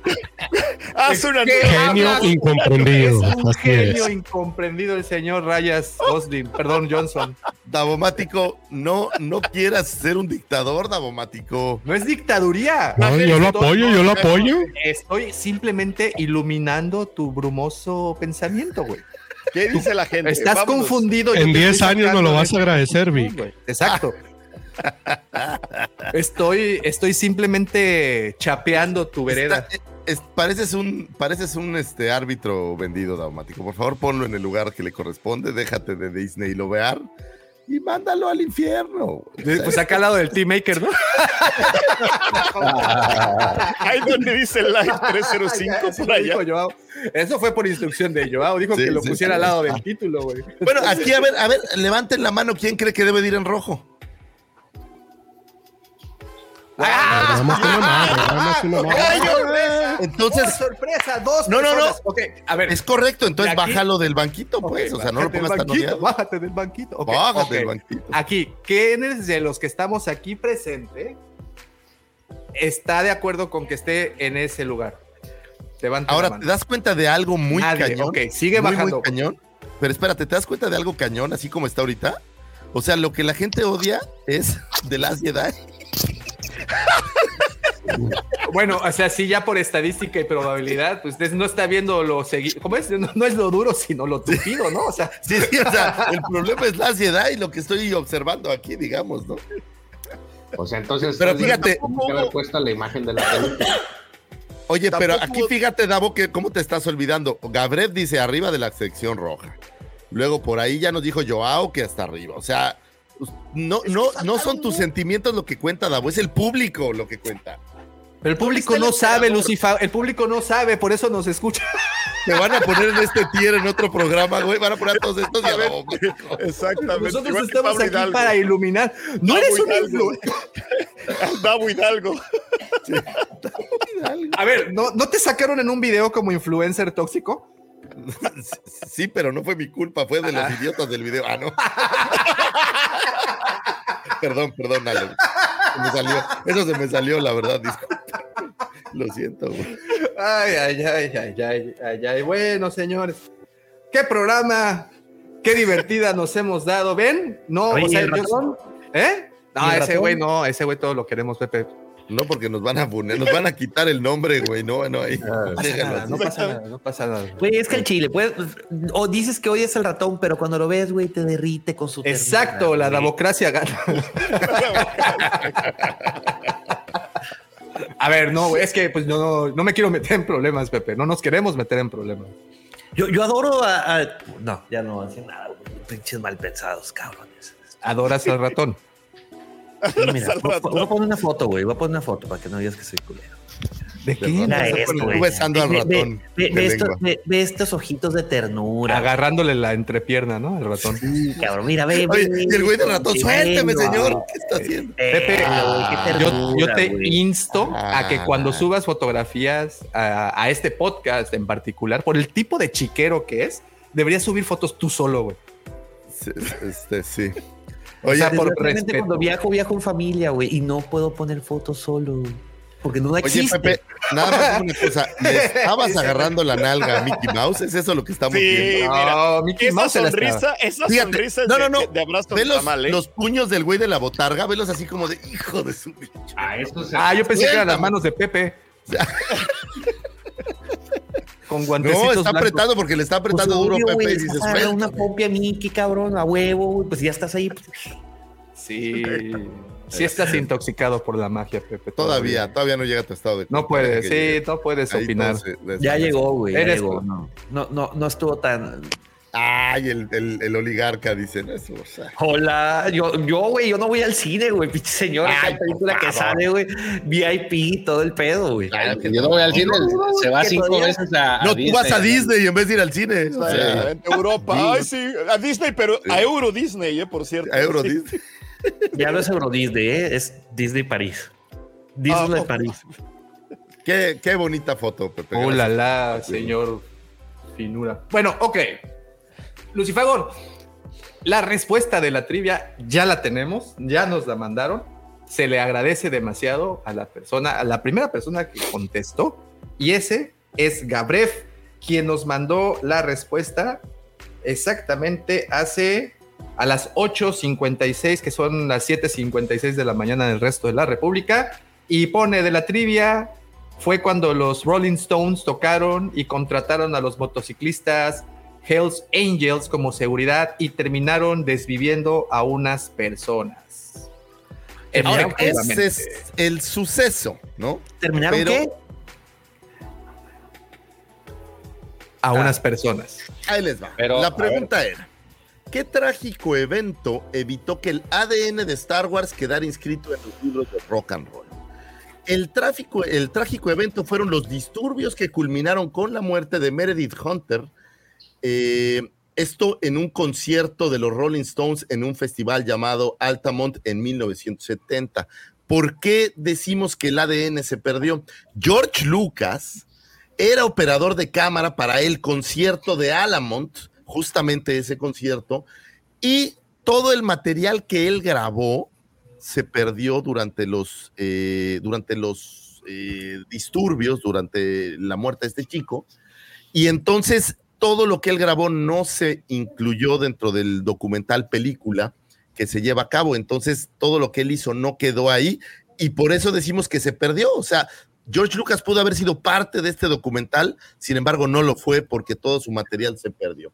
Gimme Shelter es un documental de 1970 dirigido por los hermanos Meisels y Charlotte Serrin, que muestra gran parte del American Tour de 1969 de los Rolling Stones, incluido el desastroso concierto de Alamont. El nombre de la película viene de la canción Give Me Shelter, publicada en, el álbum Let It Bleed de 1969. La película muestra algunos shows hechos en el Madison Square Garden y gran parte de la película trata del, del infame concierto del Festival de Alamont, mostrando la preparación del festival y en una parte del film se muestra el consumo de estupefacientes, alcohol y otro tipo de cosas por parte de este grupo de motociclistas conocido como los Hells Angels, una banda de motociclistas encargado de la seguridad del concierto. Es decir, los Stones contrataron a los Hells Angels para dar seguridad. En Alamont, mientras los Rolling Stones interpretaban la canción Under My Thumb, se muestra el asesinato de Meredith Hunter, un joven eh, de, raza, de color, de 18 años que fuera apuñalado por un miembro de los Hells Angels. Eh, esta grabación eh, la habría realizado Eric Steiner, quien fue el operador de cámara, el otro operador de cámara que hubo, eh, y que sin saber había grabado este momento y quedara ahí grabado en los, eh, anales del tiempo. Es decir, se hizo un documental sobre este, este concierto y George Lucas era eh, camarógrafo ahí y sin embargo todo el material que grabó George Lucas quedó fuera de. Si bien en créditos aparece, nada del material que grabó George Lucas pasó al, a, la, a, la, cinta o bueno, al documental, derivado que fue destruido, de que se dañó durante estos disturbios. Ahí Oye, está. y algo curioso es que le aplicaron un Eugenio Derbez en ese documental a George Lucas. Le, él estaba en ese momento, en 1969, él aún estaba en la escuela, bueno, en la universidad, en la UCLA, estudiando cine. Y pues le dijeron, a ver, chavo, no te vamos a pagar, pero ¿quieres experiencia? Claro, ser, ¿no? y rájatelas, ¿no? Que, que, se lo llevan para allá. Y otra de las cosas interesantes, que bueno, el concierto fue en California y es, lo comparan con el Woodstock, pero del, del, del lado oeste. Eh, muy curioso porque, como bien dice Lucifagor, a los Hells Angels, a los ángeles del infierno, fueron contratados como seguridad por recomendación del grupo Grateful Dead. Lo curioso es de que cuando Grateful Dead le tocaba subirse al escenario, dijeron, ¿saben qué? Mejor no, porque hay muchos relajitos. O sea, ellos dejaron mal a los Rolling Stones porque pues no les pareció todo el desorden y caos que estaba empezando a reinar en ese, en ese sitio. Y los dejaron colgados, al igual que Jefferson's Airplane, que fue otro de los grupos que se presentó en, dicho concierto.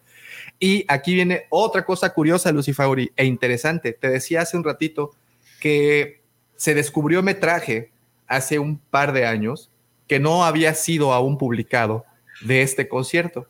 Y lo que no se sabe es que si ese metraje es el de George Lucas. Está interesante. Hay varios documentales en YouTube. Busquen. Eh, ¿Cómo se llama el, el lugar? El, Give Me Shelter se llama el no, concierto. El, Alamont. ¿Alamont? Ajá. Ahí, ahí, pueden encontrarlo en YouTube. Está muy interesante. Y como también se les mencionó, pues fue el final de la era hippie. Porque si ah, bien sí. Woodstock fue como la parte más alta, el clímax. Y, el clímax, porque pues se promovían muchos valores y supuestamente iban hasta guías espirituales y la onda, ya sabes, pretextos para andar comiendo Bien hongos perfecto. a lo bestia. Este, luego. Eso, eso era lo más light, güey, puro ácido ahí. Sí, bueno, no quería decir ciertas palabras, Pepe, porque hay niños alrededor. Pero bueno, el punto es de que este concierto se, se dice que lo hicieron como venganza a los Rolling Stones, quienes fueron quien lo organizó, porque a ellos no los invitaron a Woodstock. Es neta, no los invitaron, güey. No. Ahí queda la tía, señores. Eh, felicidades al buen Gabref. Que Gabref, Gabref fue, mira, hasta pone, ¿qué? Sí, Gabref, tú fuiste el winner de esta trivia. Es pues, Oye, aunque hay que decirle que Checo ya le estaba atinando, ¿eh? Sí, sí, sí, sí, sí, sí. por eso... Eh, ¡Sí, Checo! no, no conocía tanto detalle de la historia, pero sé que algo pasó.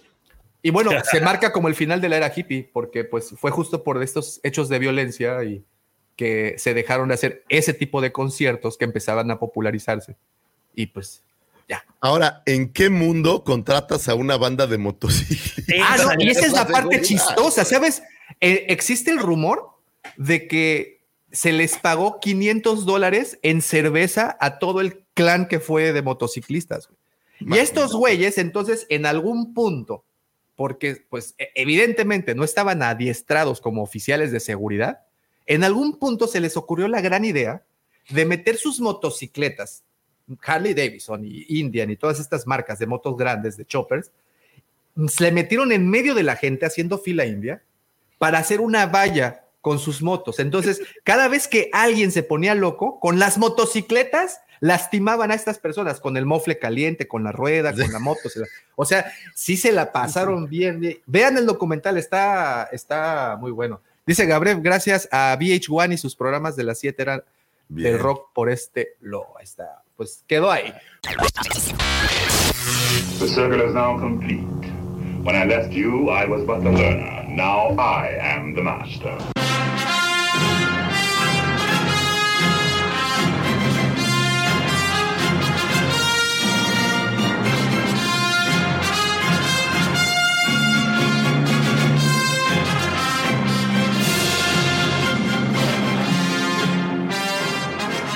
Pues señores, no me resta absolutamente nada más que agradecerles a todos los que estuvieron con nosotros desde temprano conectados, platicando, comentando, corrigiéndonos y riéndose, porque sí, efectivamente, nosotros estamos conscientes que les damos risa, aunque no es nuestra intención, nosotros hablamos en serio, pero Claro, bueno, todo es eso, eso, serio. eso todo es serio, todo es notariado, todo tiene un alguien que le da legalidad. Sin embargo, pues ustedes no nos toman en serio. Pero ese es el propósito, señores, pasándolas a todísima madre. Así es que muchísimas, muchísimas gracias a todos y cada uno de ustedes, las personas del chat. Gracias a Joao, gracias a Lalo que estuvo desde tempranito, Gabriel que fue el ganador, Carlos, también a Cristi que se nos acaba de unir, al licenciado Tornoch, también anda por ahí Mike que teníamos mucho tiempo de sin verlo.